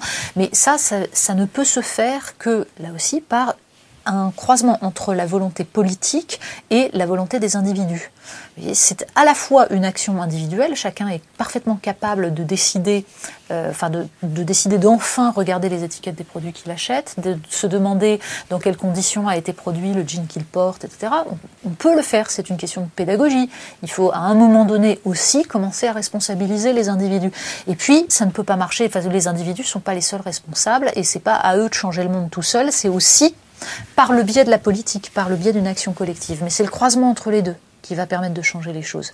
Mais en revanche, je pense que le, minimum que nous puissions faire, c'est euh, une, action individuelle pour commencer ne serait-ce qu'à prendre conscience que euh, chacun de nos gestes, chacun de nos actes de consommation est un acte politique. Nous choisissons un système économique et politique en décidant d'acheter, par exemple, des vêtements à bas prix qui ont été qui ont été fabriqués dans des conditions ignobles dans des pays. Euh, si je vous dis GDPR, ça vous fait penser à quoi? GDPR ça me fait penser à rien du tout. Si je vous dis Union européenne, protection des données, euh, protection de la vie privée. Oh, oui. GAFA, euh, est-ce que l'Europe elle est taillée pour euh, dire bon maintenant ça suffit, euh, les, ah données, les données françaises et européennes elles restent en France, elles sont protégées par la loi française, ça suffit. Est-ce qu'elle est, est, qu'elle est câblée et équipée pour faire ça? Très honnêtement, alors je ne suis pas ultra spécialiste de ces sujets-là, mais pour ce que j'en connais, je pense que l'Union européenne a été faite pour tout, sauf pour euh, construire une indépendance et une souveraineté, quelle qu'elle soit, et sur ce sujet-là, plus que sur les autres. Et donc il me semble que même s'il y a un tout début de prise de conscience, nous avons une telle dépendance euh, vis-à-vis des GAFA qu'il va falloir énormément de temps, me semble-t-il, pour pour permettre de contrer l'espèce d'impérialisme qui s'est petit à petit imposé. Donc bien sûr qu'il faut euh, euh, petit à petit euh, mettre en place des, des comment dire des j'allais dire des barrières, des... arrêter l'hémorragie, quoi. Oui, mais ce c'est c'est déjà pas grand-chose. Euh, et quand je vois que, le, que, par exemple, le ministère de l'Éducation nationale décide d'autoriser euh, Amazon et Google euh, à, à s'introduire dans le marché des, dans, dans le marché éducatif, ce qui va tuer les petites boîtes françaises qui étaient sur ce marché-là, je suis consternée. Parce que, en plus, même si le, ministère de l'Éducation nationale nous explique que tout va bien, il y a un contrôle et que donc les données des élèves euh, ne seront absolument pas utilisées, euh, elles seront tout de même aux États-Unis. C'est-à-dire qu'elles ne resteront pas en France, les données des élèves. Donc, on a fait entrer le loup dans la bergerie. Et ce qui est vrai pour l'éducation nationale est vrai aussi pour le ministère de la Défense. Ce qui là devient quand même beaucoup plus grave. Comme de la haute trahison? Disons, de la haute trahison, il faudrait encore avoir conscience qu'il y a une nation et des intérêts à servir. Or, hélas, je pense que ce sont des gens qui n'en ont plus conscience. Donc c'est même pas de la trahison, c'est de l'incompétence profonde, me semble-t-il, et une forme de naïveté qui, devient profondément dangereuse. Un mot sur l'éducation. Euh, la France qui a eu tellement de médailles Field. Euh, le niveau en maths des Français, tout va bien. Le niveau éducatif des Français, tout va bien, non? Vous avez un regard là-dessus? Vous savez, ça fait des années que j'essaye d'expliquer que le niveau en maths est aussi euh, euh, dramatiquement faible que le niveau en lecture. Parce que le niveau en lecture, euh, les gens s'en rendent plus ou moins compte. Ils arrivent à voir que leurs enfants euh, ont du mal à lire, euh, ne lisent plus un bouquin, etc., font des fautes d'orthographe, des fautes de grammaire, ne maîtrisent pas la grammaire. Ça se voit. Il a fallu le temps quand même pour que ce soit admis et qu'on ait le droit de le dire sans être traité de réac. Mais en mathématiques, ça passait totalement inaperçu jusqu'à présent. Et moi, j'ai ça fait des années et des années que je discute avec euh, des gens qui s'intéressent à ces questions-là, qui travaillent sur des programmes alternatifs, sur, qui essayent de comprendre comment on enseigne les mathématiques à des enfants euh, en maternelle et en CP. Et donc, euh, je, essayé d'alerter depuis des années en disant que justement cette école française mathématique qui a permis les médailles Field, elle est en train de se casser la figure. D'ailleurs, il y avait de plus en plus de professeurs d'université euh, qui alertaient sur le gouffre désormais entre des lycéens scientifiques et euh, ce qui est demandé ensuite à la fac. C'est-à-dire qu'ils expliquent que euh, ça devient dramatique parce qu'il n'y a plus aucune capacité à mener un raisonnement mathématique, c'est-à-dire à penser les choses de façon mathématique. Tout ça, ça se prépare dès la maternelle et l'école primaire. Et donc, euh, il était temps qu'on prenne conscience du problème. Mais simplement, Aujourd'hui, on a un ministre de l'Éducation nationale qui euh, s'appuie sur les neurosciences, sur le travail de Stanislas Dehaene. Très bien, qui démontre que, euh, par exemple, la répétition est nécessaire à la mémorisation. Enfin, je suis très contente, mais ça fait quand même deux siècles qu'on le sait. Il aurait suffi de ne pas le nier sur les quatre dernières décennies. C'est-à-dire que moi, je, connais en effet beaucoup de gens qui expliquent depuis des années que oui, la mémorisation euh, passe par la répétition, la répétition, les exercices mécaniques qui permettent d'assimiler un processus de pensée. Bon, tout ça, on le sait. Bon, s'il faut les neurosciences pour le démontrer, tant mieux. Mais vous voyez que toute la pensée pédagogique a été détruite. Toute celle, parce que sur les mathématiques, par exemple, Là aussi, vous avez des recherches sur la, pédagogie et l'apprentissage des mathématiques euh, depuis le début du 19e siècle. Et ce qui, enfin, les, les, les connaissances qu'on avait, c'était qu'un enfant doit euh, d'abord manipuler des objets, des quantités, des, longueurs, il doit comparer des longueurs, il doit peser des objets avec une vieille balance. Tout ça lui permet de visualiser les quantités, de comprendre les rapports entre ces quantités. Il faut introduire très très tôt les quatre opérations fondamentales, addition, soustraction, multiplication et division, tout simplement parce que ça fonctionne ensemble. Et parce que pour comprendre, par exemple, le, chiffre 534, eh bien l'enfant doit tout de suite comprendre que c'est 5 fois 100 plus 3 fois 10 plus 4. Donc ils mélangent euh, addition et multiplication. Donc il faut les apprendre ensemble et très tôt. Ben, ça, ça a été détruit, parce que on apprenait en France jusqu'en dans les années 60 les quatre opérations fondamentales dès. Ça a été supprimé dans les années 70 avec les mathématiques modernes. Ça n'a jamais été rétabli. C'est-à-dire qu'on n'est jamais revenu à cette manipulation, à cette réflexion sur la façon dont on passe du concret à l'abstrait. C'est tout ça qu'il faut retravailler. Ça va prendre du temps parce qu'il faut une formation des professeurs euh, qui pour l'instant n'existe pas. Est-ce que ça fait pas quatre décennies qu'on est en train d'arroser un terreau de crétins avec des méthodes éducatives qui sont euh, pas effectives et efficaces et que maintenant ce terreau de crétins doit gérer une situation inextricable entre l'écologie, l'économie, la démographie et tout un tas de facteurs euh, avilissants et débilitants. Et est-ce que ce terreau va pouvoir se réveiller avec euh, des méthodes un peu alternatives comme l'école Montessori, euh, l'école démocratique et des choses comme ça? Ou est-ce que ça y est, on est parti pour aller faire une lente glissade avec nos copains qui n'ont pas été formés correctement par une école qui était démissionnaire? Je pense que, alors, il y a des, beaucoup de, recherches pédagogiques, les écoles Montessori, les choses comme ça, c'est très très bien, sauf que euh, pour l'instant, ça marche sur euh, un tout petit lot d'élèves.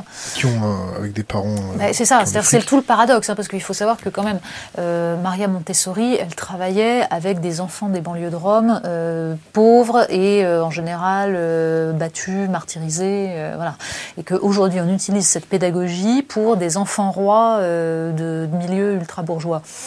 Je suis pas certaine que ce soit exactement le but. Et donc, il y a peut-être d'autres manières. Je trouve plus intéressantes euh, les recherches que peut mener, par exemple, le GRIP, le groupe de recherche interdisciplinaire sur les programmes. Ce sont des instituts qui, depuis des années, travaillent. A des, manuels scolaires. Euh, et si vous les regardez, ils sont très intéressants. Faites la comparaison. Vous prenez un manuel de mathématiques normal utilisé dans les écoles françaises de CP et le manuel du GRIP.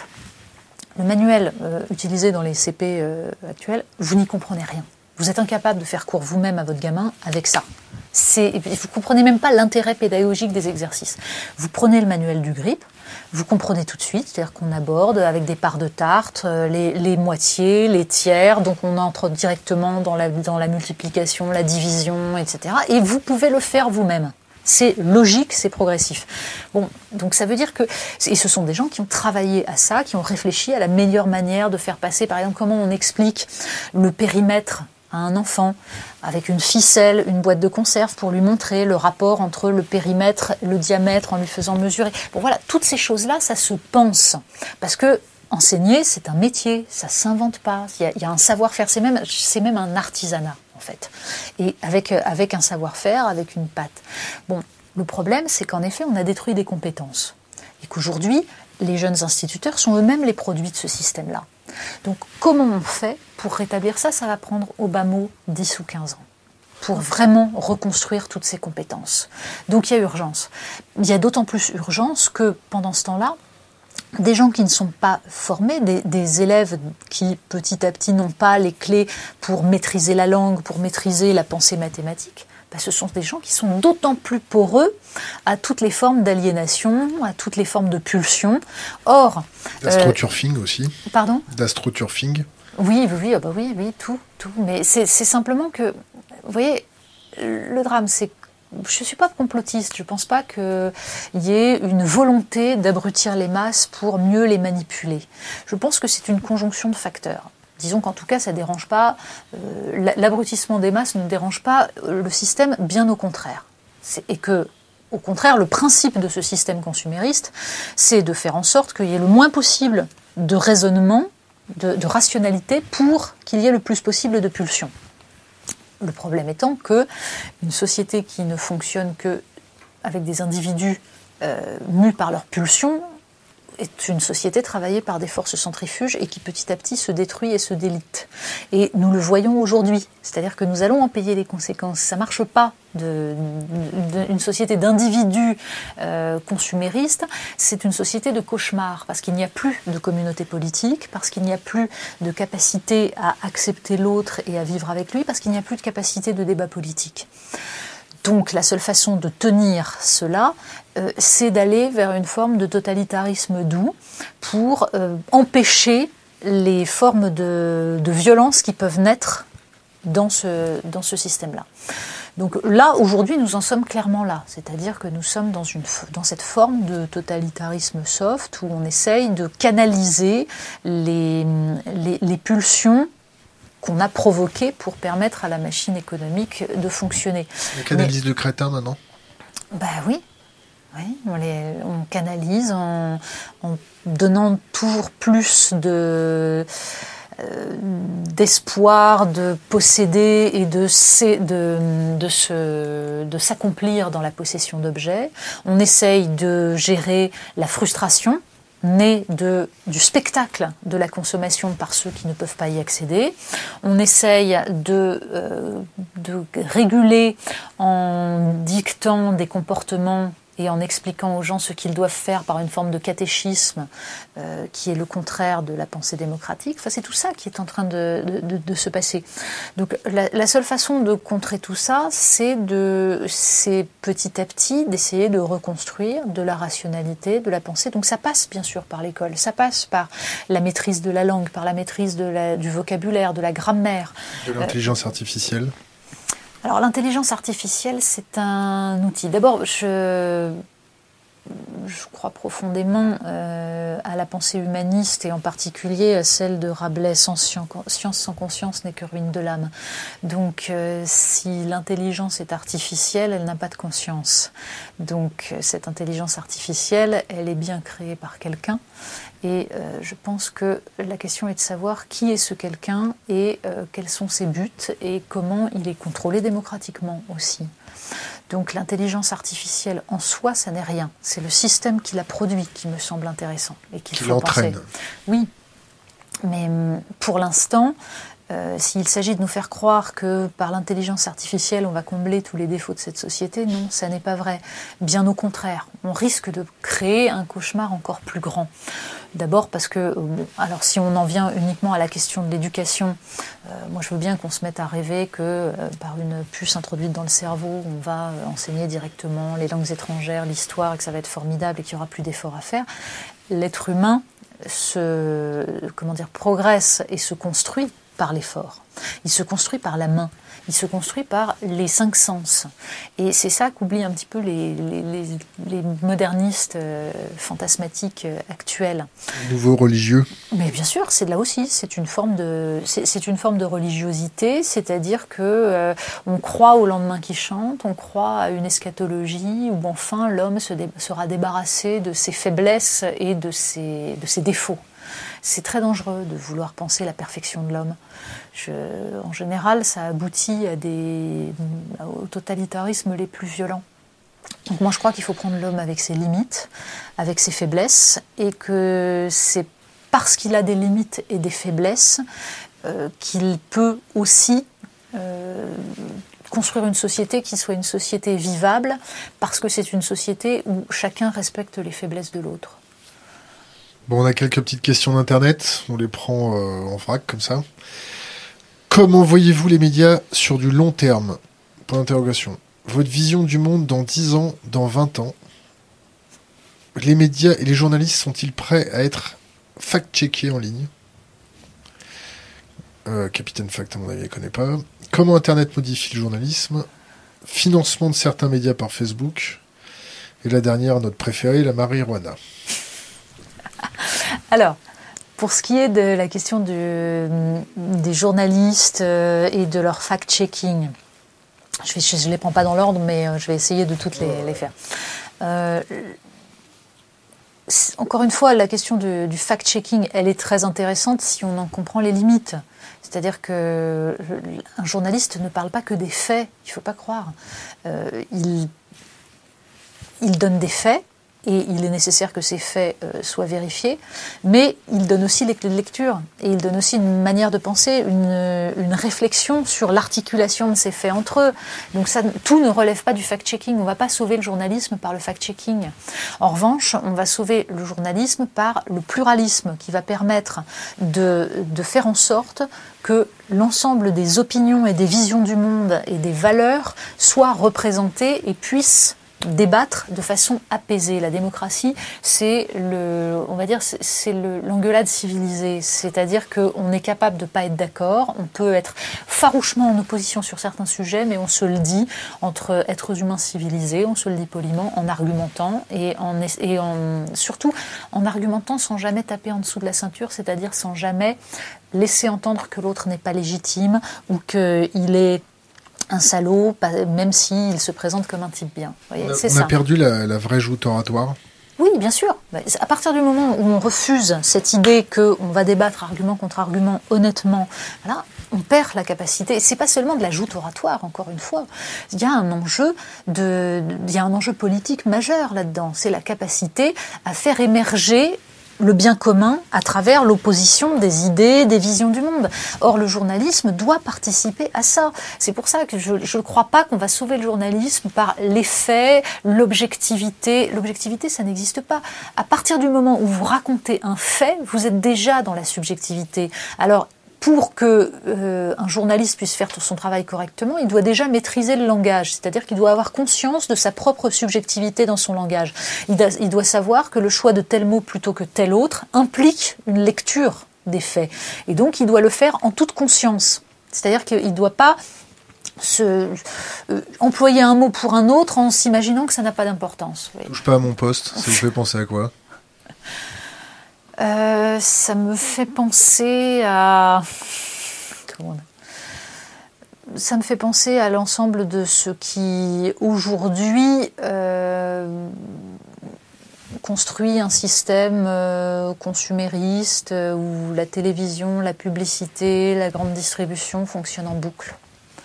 C'est-à-dire que on est dans euh, comment dire, dans cette phrase de Patrick Lelay qui euh, résume l'époque, euh, mon travail est de mettre, de vendre à Coca-Cola du temps de cerveau humain disponible.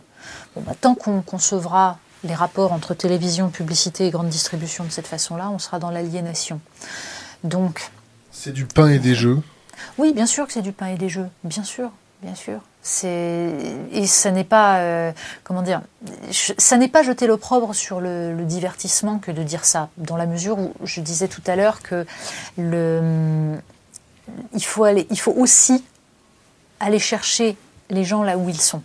Et que j'ai eu des débats, moi, au moment où j'ai accepté euh, d'aller On n'est pas couché, au moment où j'ai accepté d'aller bosser chez Ardisson. J'ai eu des débats avec des, des, des, gens que, que je respecte profondément et qui me disaient c'est du divertissement. Euh, la question, c'est ce qu'on y fait aussi quand je suis chez Ardisson et que je fais un sujet sur euh, les du hacking social? J'aurais pas cette prétention, mais en tout cas, j'essaye de faire mon travail et de le faire de façon à faire passer un message. Vous voyez, quand je lutte contre l'industrialisation de l'agriculture, en essayant de faire comprendre aux gens les enjeux, l'antibiorésistance, qui est un sujet absolument majeur parce que ça peut provoquer des catastrophes euh, sanitaires. Bon, bah, je fais ça dans une émission de divertissement, mais c'est à une heure de grande écoute où il y a des gens qui vont écouter. Et s'il y en a quelques-uns qui tout à coup se disent ça, c'est un sujet important, je vais aller me renseigner là-dessus, et eh ben j'ai gagné je pense que j'ai au moins essayé de faire quelque chose, c'est tout. Euh, je, mais évidemment qu'on peut aussi considérer que c'est une caution au système. On peut, oui. C'est un débat qu'il faut avoir en permanence et qu'il faut avoir avec soi-même en permanence. Comment Internet a modifié le journalisme? Alors, hélas, pas en, enfin, pas en bien. C'est-à-dire que Internet aurait pu modifier le journalisme en bien, dans le sens où euh, il y a une c'est un défi qui est lancé et le, fait que les gens aillent vers des médias alternatifs sur Internet, c'est parce qu'il y a eu un naufrage des médias, euh, des, médias classiques. Donc euh, simplement. Et sur des médias russes. Oui, mais bien sûr. Mais tout, tout, il y a une, il y a une, comment dire, il y a une volonté de la part du public d'aller chercher l'information euh, là où elle peut être, parce qu'elle n'est plus là où elle devrait être. Là où ça sent moins le ronron. Voilà, là où ils ont l'impression qu'on ne leur ment pas. Le problème, c'est que du coup, certains acceptent n'importe quoi du moment que ce ne sont pas les médias alternatifs. Et c'est là qu'on passe de la question de, enfin, qu'on passe de médias alternatifs à euh, parfois certains délires qu'on peut trouver sur des sites internet. Donc c'est pour ça qu'il faut travailler toujours à faire en sorte que il y ait une interrogation sur la qualité de l'information, sur les sources, voilà. Mais c'est au public de juger. Moi, je ne suis pas pour une interdiction de tel ou tel. je, je, trouve profondément dangereux qu'on puisse d'en haut décider ce qui relève d'un bon média ou d'un mauvais. Il y a aujourd'hui une recherche d'informations alternatives de la part d'un public qui a l'impression qu'on lui ment. Bon, ben, arrêtons de lui donner l'impression qu'on lui ment. Et déjà, on évitera que certains aillent lire n'importe quoi sur Internet, parce qu'il y a le meilleur et le pire sur Internet. Donc la question, c'est l'éducation du public et le pluralisme et la volonté d'aller au bout et de poser toutes les questions de la part des journalistes. Donc c'est ça que devrait leur inspirer Internet. Hélas, au contraire, ça leur inspire des espèces de, de, comment dire de logorées permanentes sur le complotisme qui a gagné la, France. Je suis très frappée par, ça. On, on, a trouvé un nouvel ennemi, c'est le complotisme. Intérieur. Voilà. Et donc euh, on le fait des le penseur déviant, c'est ça. C'est ça, c'est ça. Il y a des gens qui pensent mal et il y a des méchants qui essayent de les faire penser mal avec des fake news. Par exemple, le, l'étude de la Fondation Jean Jaurès sur le complotisme, elle est quand même extraordinaire, cette étude. C'est-à-dire que tout est mis sur le même plan. Des trucs en effet totalement délirants et des questions qu'on peut tout à fait légitimement se poser. Je ne vois vraiment pas en quoi il est complotiste, par exemple, de euh, répondre oui à la question pensez-vous que euh, Al-Qaïda et Daesh aient pu avoir des liens avec les services euh, secrets occidentaux? Enfin, pardon, mais c'est une évidence, enfin, c'est la base. Eh ben non, c'est jugé comme complotiste. Donc, qu'est-ce que ça veut dire? Ça veut dire que toute pensée, toute réflexion, toute question qu'on se pose sur les, on va dire les, vérités qui nous sont servies serait du complotisme. La, remise en question de la parole officielle du Quai d'Orsay, c'est ça Voilà, à peu près, c'est ça. C'est-à-dire qu'en gros, il ne faut pas remettre en cause la doxa. C'est pas comme ça qu'on va sauver les médias et le journalisme. La marijuana la marijuana, euh, c'est un des sujets que j'ai traité chez Ardisson d'ailleurs. Et là aussi, j'ai. Comment dire Je continue à penser que. Euh, et je sais, pas, pas je pense, je sais que le hashish est dangereux, que ça provoque des dégâts absolument terribles sur, euh, sur certains organismes, que ça détruit des neurones, que ça détruit la capacité de concentration et même la volonté, que ça peut provoquer des dépressions, voire des schizophrénies. Pour autant, je pense que la façon dont on traite le problème aujourd'hui a abouti à un échec total. Et donc, euh, j'en suis à me dire que euh, une légalisation du cannabis euh, serait la seule solution. Je ne prétends pas en être sûr, je peux me tromper. Mais autant euh, les amendes telles qu'elles sont mises en place, c'est une foutaise, ça permet juste de rapporter un peu d'argent, mais le problème reste entier.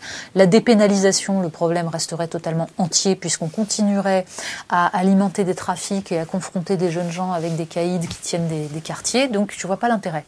En revanche, une légalisation et là, c'est mon côté euh, régulateur qui intervient, c'est-à-dire une légalisation avec monopole de l'État qui contrôle toutes les filières et qui, a, euh, qui met en place un fonctionnement un peu comme pour la CETA. Je me dis que ça peut permettre de sauver les pluralistes. Voilà, de sauver les pluralistes, accessoirement. Avant tout, de, de savoir euh, ce qu'il y a dans le cannabis qu'on achète, euh, donc d'éviter les cochonneries qui sont foutues dedans. Donc c'est une question de santé publique. Ça permet de mettre en place une véritable prévention, parce que pour l'instant, comme c'est interdit, on ne fait pas de prévention. Donc il n'y a rien, il n'y a aucun discours, euh, notamment à destination des jeunes pour leur expliquer à quel point c'est dangereux. Comme l'alcool. Comme, voilà, comme l'alcool, exactement. Euh, ensuite, je me dis que ça permettrait aussi de, de foutre un énorme coup de pied dans la fourmilière, c'est-à-dire de casser les trafics. Euh, alors évidemment, ça nécessite de la part d'un pouvoir politique qui prendrait cette décision d'être capable d'en assumer les conséquences. C'est-à-dire que je pense que ça provoquerait des remous dans certains quartiers. Et quand je dis des remous, c'est un euphémisme total. Est-ce que vous pensez que ce commerce qui est maintenu dans la prohibition permet de maintenir les banlieues au calme? Oh Oui, là on achète la paix sociale je pense. On achète en partie la paix sociale en se disant que ça, confine le problème, mais qu'après tout, euh, ça évite une explosion. Donc, légaliser, ça obligerait aussi à réfléchir à la façon dont on donne du travail à tous ces gens-là, à la façon dont on reconstruit une économie qui soit une véritable économie euh, saine, à la façon dont on recrée du lien social. Voilà. Alors, c'est la méthode un peu brutale hein, de légaliser d'un coup et de et de voir ce que ça donne, mais ça obligerait les politiques à assumer. Parce que pour l'instant, il y a quand même une hypocrisie absolue. Quand j'entends des, maires qui disent Ah oui, mais quand euh, il y a une descente euh, de police dans tel quartier où il y a du trafic, on voit que euh, certains enfants vont plus à la cantine dans les jours qui viennent parce que les familles ont plus de quoi payer. Je veux dire, on accepte ça on accepte que des enfants grandissent avec l'idée que leur seule façon de s'en sortir dans la vie, c'est de participer à ces trafics, que finalement ça devient une référence. On accepte qu'ils en soient à dire à leurs profs, euh, ou de toute façon, euh, je peux me faire euh, ce que tu gagnes en un mois, moi je me le fais en quelques jours, etc. C'est-à-dire à valoriser une économie qui est une économie illégale et d'oppression. Donc je pense qu'il euh, faut absolument cesser cette, hypocrisie qui pourrit la vie de, certaines, de, la majorité des gens qui vivent dans ces quartiers, euh, qui les fait vivre parfois euh, sous la terreur, et que c'est inacceptable de, se dire que certains citoyens, sous prétexte qu'ils ont la malchance de vivre dans des quartiers qui sont des quartiers populaires, qui sont les plus pauvres, eh bien, doivent supporter cette, cette terreur. Donc pour toutes ces raisons-là, je me dis qu'une légalisation permettrait de, oui, de, casser tout ça et d'obliger à, traiter réellement les problèmes. On arrive à la fin de notre, euh, émission. Euh, avant de vous poser la question euh, classique et traditionnelle du Conseil pour les jeunes générations, en préparant l'émission, j'en ai deux, trois qui sont venus me voir concernant la polémique autour de votre salaire des 27 400 euros, si mes souvenirs sont bons. Est-ce que vous avez un mot à leur répondre? Oui, je peux leur répondre que d'abord, euh, c'est ce que j'ai touché pendant 10 mois. À un moment où Europe 1 m'avait demandé de faire, en plus de cette revue de presse euh, qui me demandait, euh, oui, beaucoup de travail, lever à 4 heures tous les jours pendant 5 ans, c'est... Je confirme, 4 heures du matin. Voilà, donc pendant dix mois, Europe 1, en plus de cette revue de presse, et parce qu'elle marchait très bien, que les audiences étaient excellentes, m'avait demandé de faire un débat quotidien, tous les jours à 18h30, plus euh, Mediapolis, une émission d'une heure euh, tous les samedis. Donc c'est du travail. Alors évidemment, le salaire est indécent pour euh, tous ceux qui gagnent le SMIC ou à peine plus, voilà. Et que des gens qui travaillent et qui gagnent très peu, il y en a plein. Les salaires dans l'audiovisuel euh, sont sans commune mesure avec euh, ce qu'il y a dans le reste du pays. Et c'est un système injuste, c'est vrai. En même temps, euh, pour ma part, quand je suis arrivée dans, avec mon petit salaire de presse écrite, au début, on m'a dit salaire de presse écrite, au moment où j'ai été embauchée à Europe 1, j'étais, voyons, je sais plus, je sais plus. J'ai commencé à Marianne à 2000 euros. Et petit à petit, j'ai progressé. Quand je suis arrivée au Figaro, euh, j'étais déjà payée euh, mieux. Et euh, voilà, j'ai commencé. Donc, je ne sais plus exactement, mais on est autour de. 2000 balles, quoi. Alors plus, plus quand je suis arrivée à quand, quand j'étais au Figaro, plus que ça.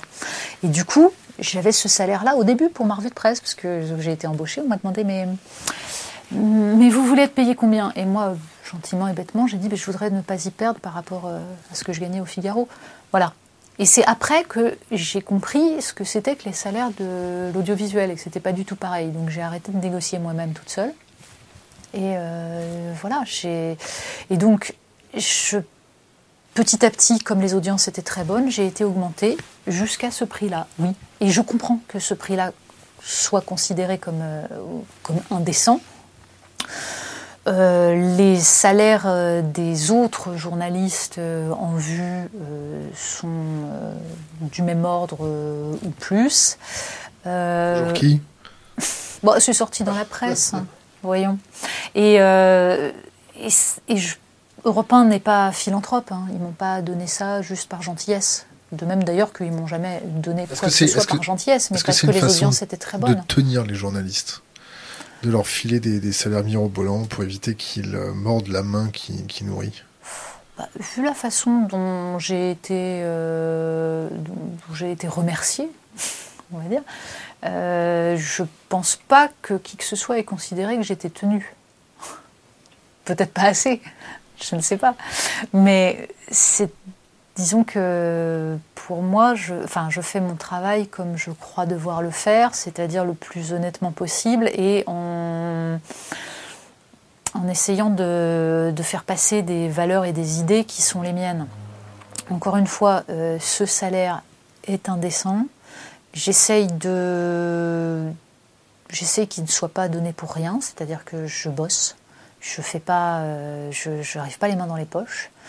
Euh, et euh, ça ne m'empêche pas, ce salaire ne m'a pas empêché de dire ce que je pensais de, l'ensemble du système économique tel qu'il est. C'est-à-dire que, alors bien sûr, je, vais dire, à partir de quel, de quel salaire il fallait que je refuse?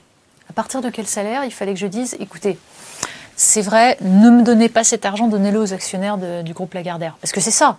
Le, si je n'avais pas accepter ce salaire-là, si je ne l'avais pas pris, l'argent, il n'était pas pour payer euh, la dactylo qui euh, travaillait avec moi et dont j'aurais préféré qu'elle soit mieux payée. Elle n'aurait rien gagné. Le technicien non plus, rien du tout. En revanche, les actionnaires du groupe, oui. Donc, hélas, c'est pas comme ça qu'on fait changer un système. Et je ne connais pas grand monde qui aurait dit non. Non, écoutez, je n'en veux pas. un avis sur les journalistes qui font des ménages? Ça, en revanche, c'est un autre problème, oui, les journalistes qui font des ménages. Parce que quand on fait des ménages, là, petit à petit, on se met en. Euh, on construit des dépendances, on construit des amitiés. Euh, et là, ça, pose problème. Euh, Comment vous voyez les médias dans 10 ans, dans 20 ans? Tout dépend si les médias réussissent à comprendre le message qui leur est adressé par les citoyens. Euh, je pense que ce qu'on entend partout, c'est une colère absolument immense contre les journalistes et contre les médias euh, en général. Colère que je pense légitime. Donc il faut l'entendre.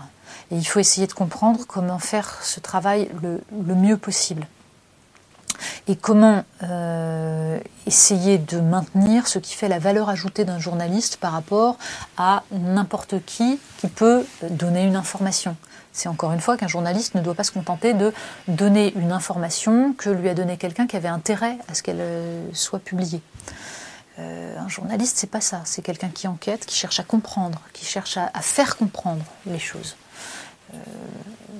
si, les médias ne, comprennent pas qu'il y a besoin de contenu, qu'il y a besoin d'exigence, qu'il y a besoin de, euh, pluralisme, petit à petit, euh, ils perdront encore un petit peu plus de leur voix et de leur crédit. Cela dit, ça laisse toute la place à des médias alternatifs. Le problème, c'est si ces médias alternatifs deviennent des espèces de petites niches qui ne permettent pas de, de faire se parler l'ensemble des citoyens et qui ne permettent pas de construire ce fameux débat démocratique qui est indispensable. Si chacun va vers un média qui lui dit ce qu'il veut entendre et que chacun reste dans son petit coin idéologique, alors il n'y a plus de société possible.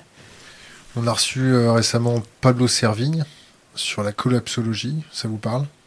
Non, ça c'est un domaine que je ne connais pas très bien. L'effondrement d'un système euh, dû à des, des fondamentaux qui sont plus soutenables, ça vous parle pas?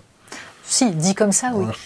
je connaissais pas le terme collapsologie. C'est tout nouveau, ça vient de sortir, c'est pas mal. Euh, donc un conseil pour les jeunes générations, et on arrive à la fin. Un conseil pour les jeunes générations, euh, j'allais dire euh, tout simplement d'essayer de, de se construire toutes les formes de résistance au système. C'est-à-dire de... Vous voyez, dans, le, livre que j'ai écrit, Changer la vie, il y, a, une partie euh, de réflexion politique sur les institutions, la démocratie, le système économique, etc. Comment on va pouvoir ensemble, politiquement, reconstruire euh, des, des, institutions véritablement démocratiques et une société véritablement démocratique. Et puis il y a une deuxième partie sur la dimension individuelle. Comment on fait pour changer sa propre vie? C'est-à-dire pour essayer justement de s'émanciper de, de, ce système.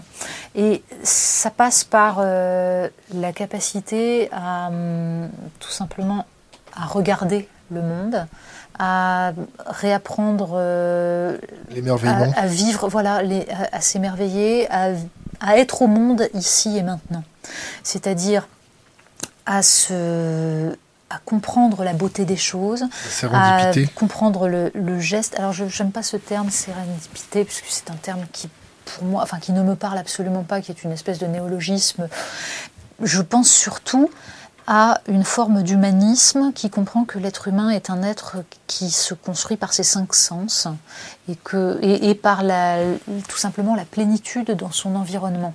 Ça nécessite d'aller rechercher la beauté là où elle est, d'être capable de la sentir et de la regarder. Ça nécessite de, se, de pouvoir se regarder euh, en face, c'est-à-dire d'avoir conscience de ses limites et de les accepter. Ça nécessite de se trouver des engagements et d'essayer de, trouver tout ce qui va permettre de dépasser le cadre de sa propre vie, c'est-à-dire de combattre pour des causes, pour des idées, pour ne pas être uniquement enfermé sur soi, sur son nombril. Ça nécessite donc d'essayer en tout domaine de, d'assumer ses responsabilités. On parlait tout à l'heure de, de, tout acte de consommation qui est un choix politique. Eh bien, s'imposer dans la mesure du possible, d'être en, cohérence avec ses idées. On disait, euh, tout à l'heure, on parlait de, mon salaire. Oui, je, gagnais beaucoup, je gagne encore très bien ma vie par rapport à la plupart des, Français. Et qu'est-ce que je fais euh, de ça, qui est euh, en effet, qui me fait profiter d'un système dont je trouve qu'il est injuste eh bien, j'essaye de tout simplement dans chacun de mes actes euh, de consommation, d'aller systématiquement vers ce qui va recréer de l'emploi, protéger un système économique euh, plus, euh, plus, plus juste et mieux construit. Patriote Oui, aussi plus patriote. C'est-à-dire, oui, plus patriote dans le sens où euh, je pense qu'il faut euh, préserver des paysages, préserver un mode de vie, préserver une façon d'être au monde telle que l'a construite la France. Ça passe par une agriculture qui soit une agriculture paysanne. Donc je vais systématiquement aller euh, consacrer une part plus importante de mon budget à ça. Je quand je dois choisir, ne serait-ce qu'un produit, un artisan, je regarde comment il agit. voilà. C'est-à-dire que c'est une façon d'orienter mon budget. J'ai la chance de pouvoir le faire. Tout le monde ne peut pas se payer des produits bio, tout le monde ne peut pas euh, faire appel à des artisans français, acheter des produits euh, fabriqués en France. Moi, je peux le faire, et bien je le fais systématiquement parce que ça préserve des emplois, parce que ça, crée de la richesse ici, euh, autour, et que ça va permettre petit à petit, si tous ceux qui peuvent le faire le font, ça va peut-être permettre un tout petit peu de réorienter le système économique. Voilà, donc c'est ma façon d'essayer d'être en cohérence avec ce que je crois. C'est une de mes façons, en plus de me battre pour des idées, pour, des, voilà, pour, pour un, système que je pense plus juste. On va pouvoir lancer notre euh, marque de hoodies euh, avec vous, Made in France. Oui. Un conseil pour les jeunes générations? Un conseil. Euh, lire et vivre et retrouver euh, un lien avec la nature. C'est-à-dire tout simplement aller de temps en temps regarder un brin d'herbe pousser, regarder euh, l'effet du froid et du gel sur, euh, sur un champ. Voilà. Il y a rien. Une bonne bouteille de pinard. Voilà, et, la, et la, partager avec, avec des, des amis et en parler, tout simplement. Parce que c'est surtout ça, c'est pour ça que je disais lire aussi, c'est-à-dire maîtriser les mots. Parce qu'en fait, l'être humain est un, est un être qui à travers ces cinq, sens, crée du vécu. Et ce vécu, il en parle. C'est par les mots que ce vécu reste et devient euh, ce qui nous construit, ce qui fait notre mémoire. Donc oui, ouvrir une bonne bouteille de vin, partager un repas et parler de cette expérience et la partager. C'est tout ça, la vie, euh, dans ce cas-là, de plus beau. Et c'est ça qui, va, qui, qui, permet à chacun de se sentir exister et, de, et tout simplement d'être... Euh, de profiter un petit peu de ce, de ce monde. Voilà. Natacha Polony, merci. Merci beaucoup. Coupé.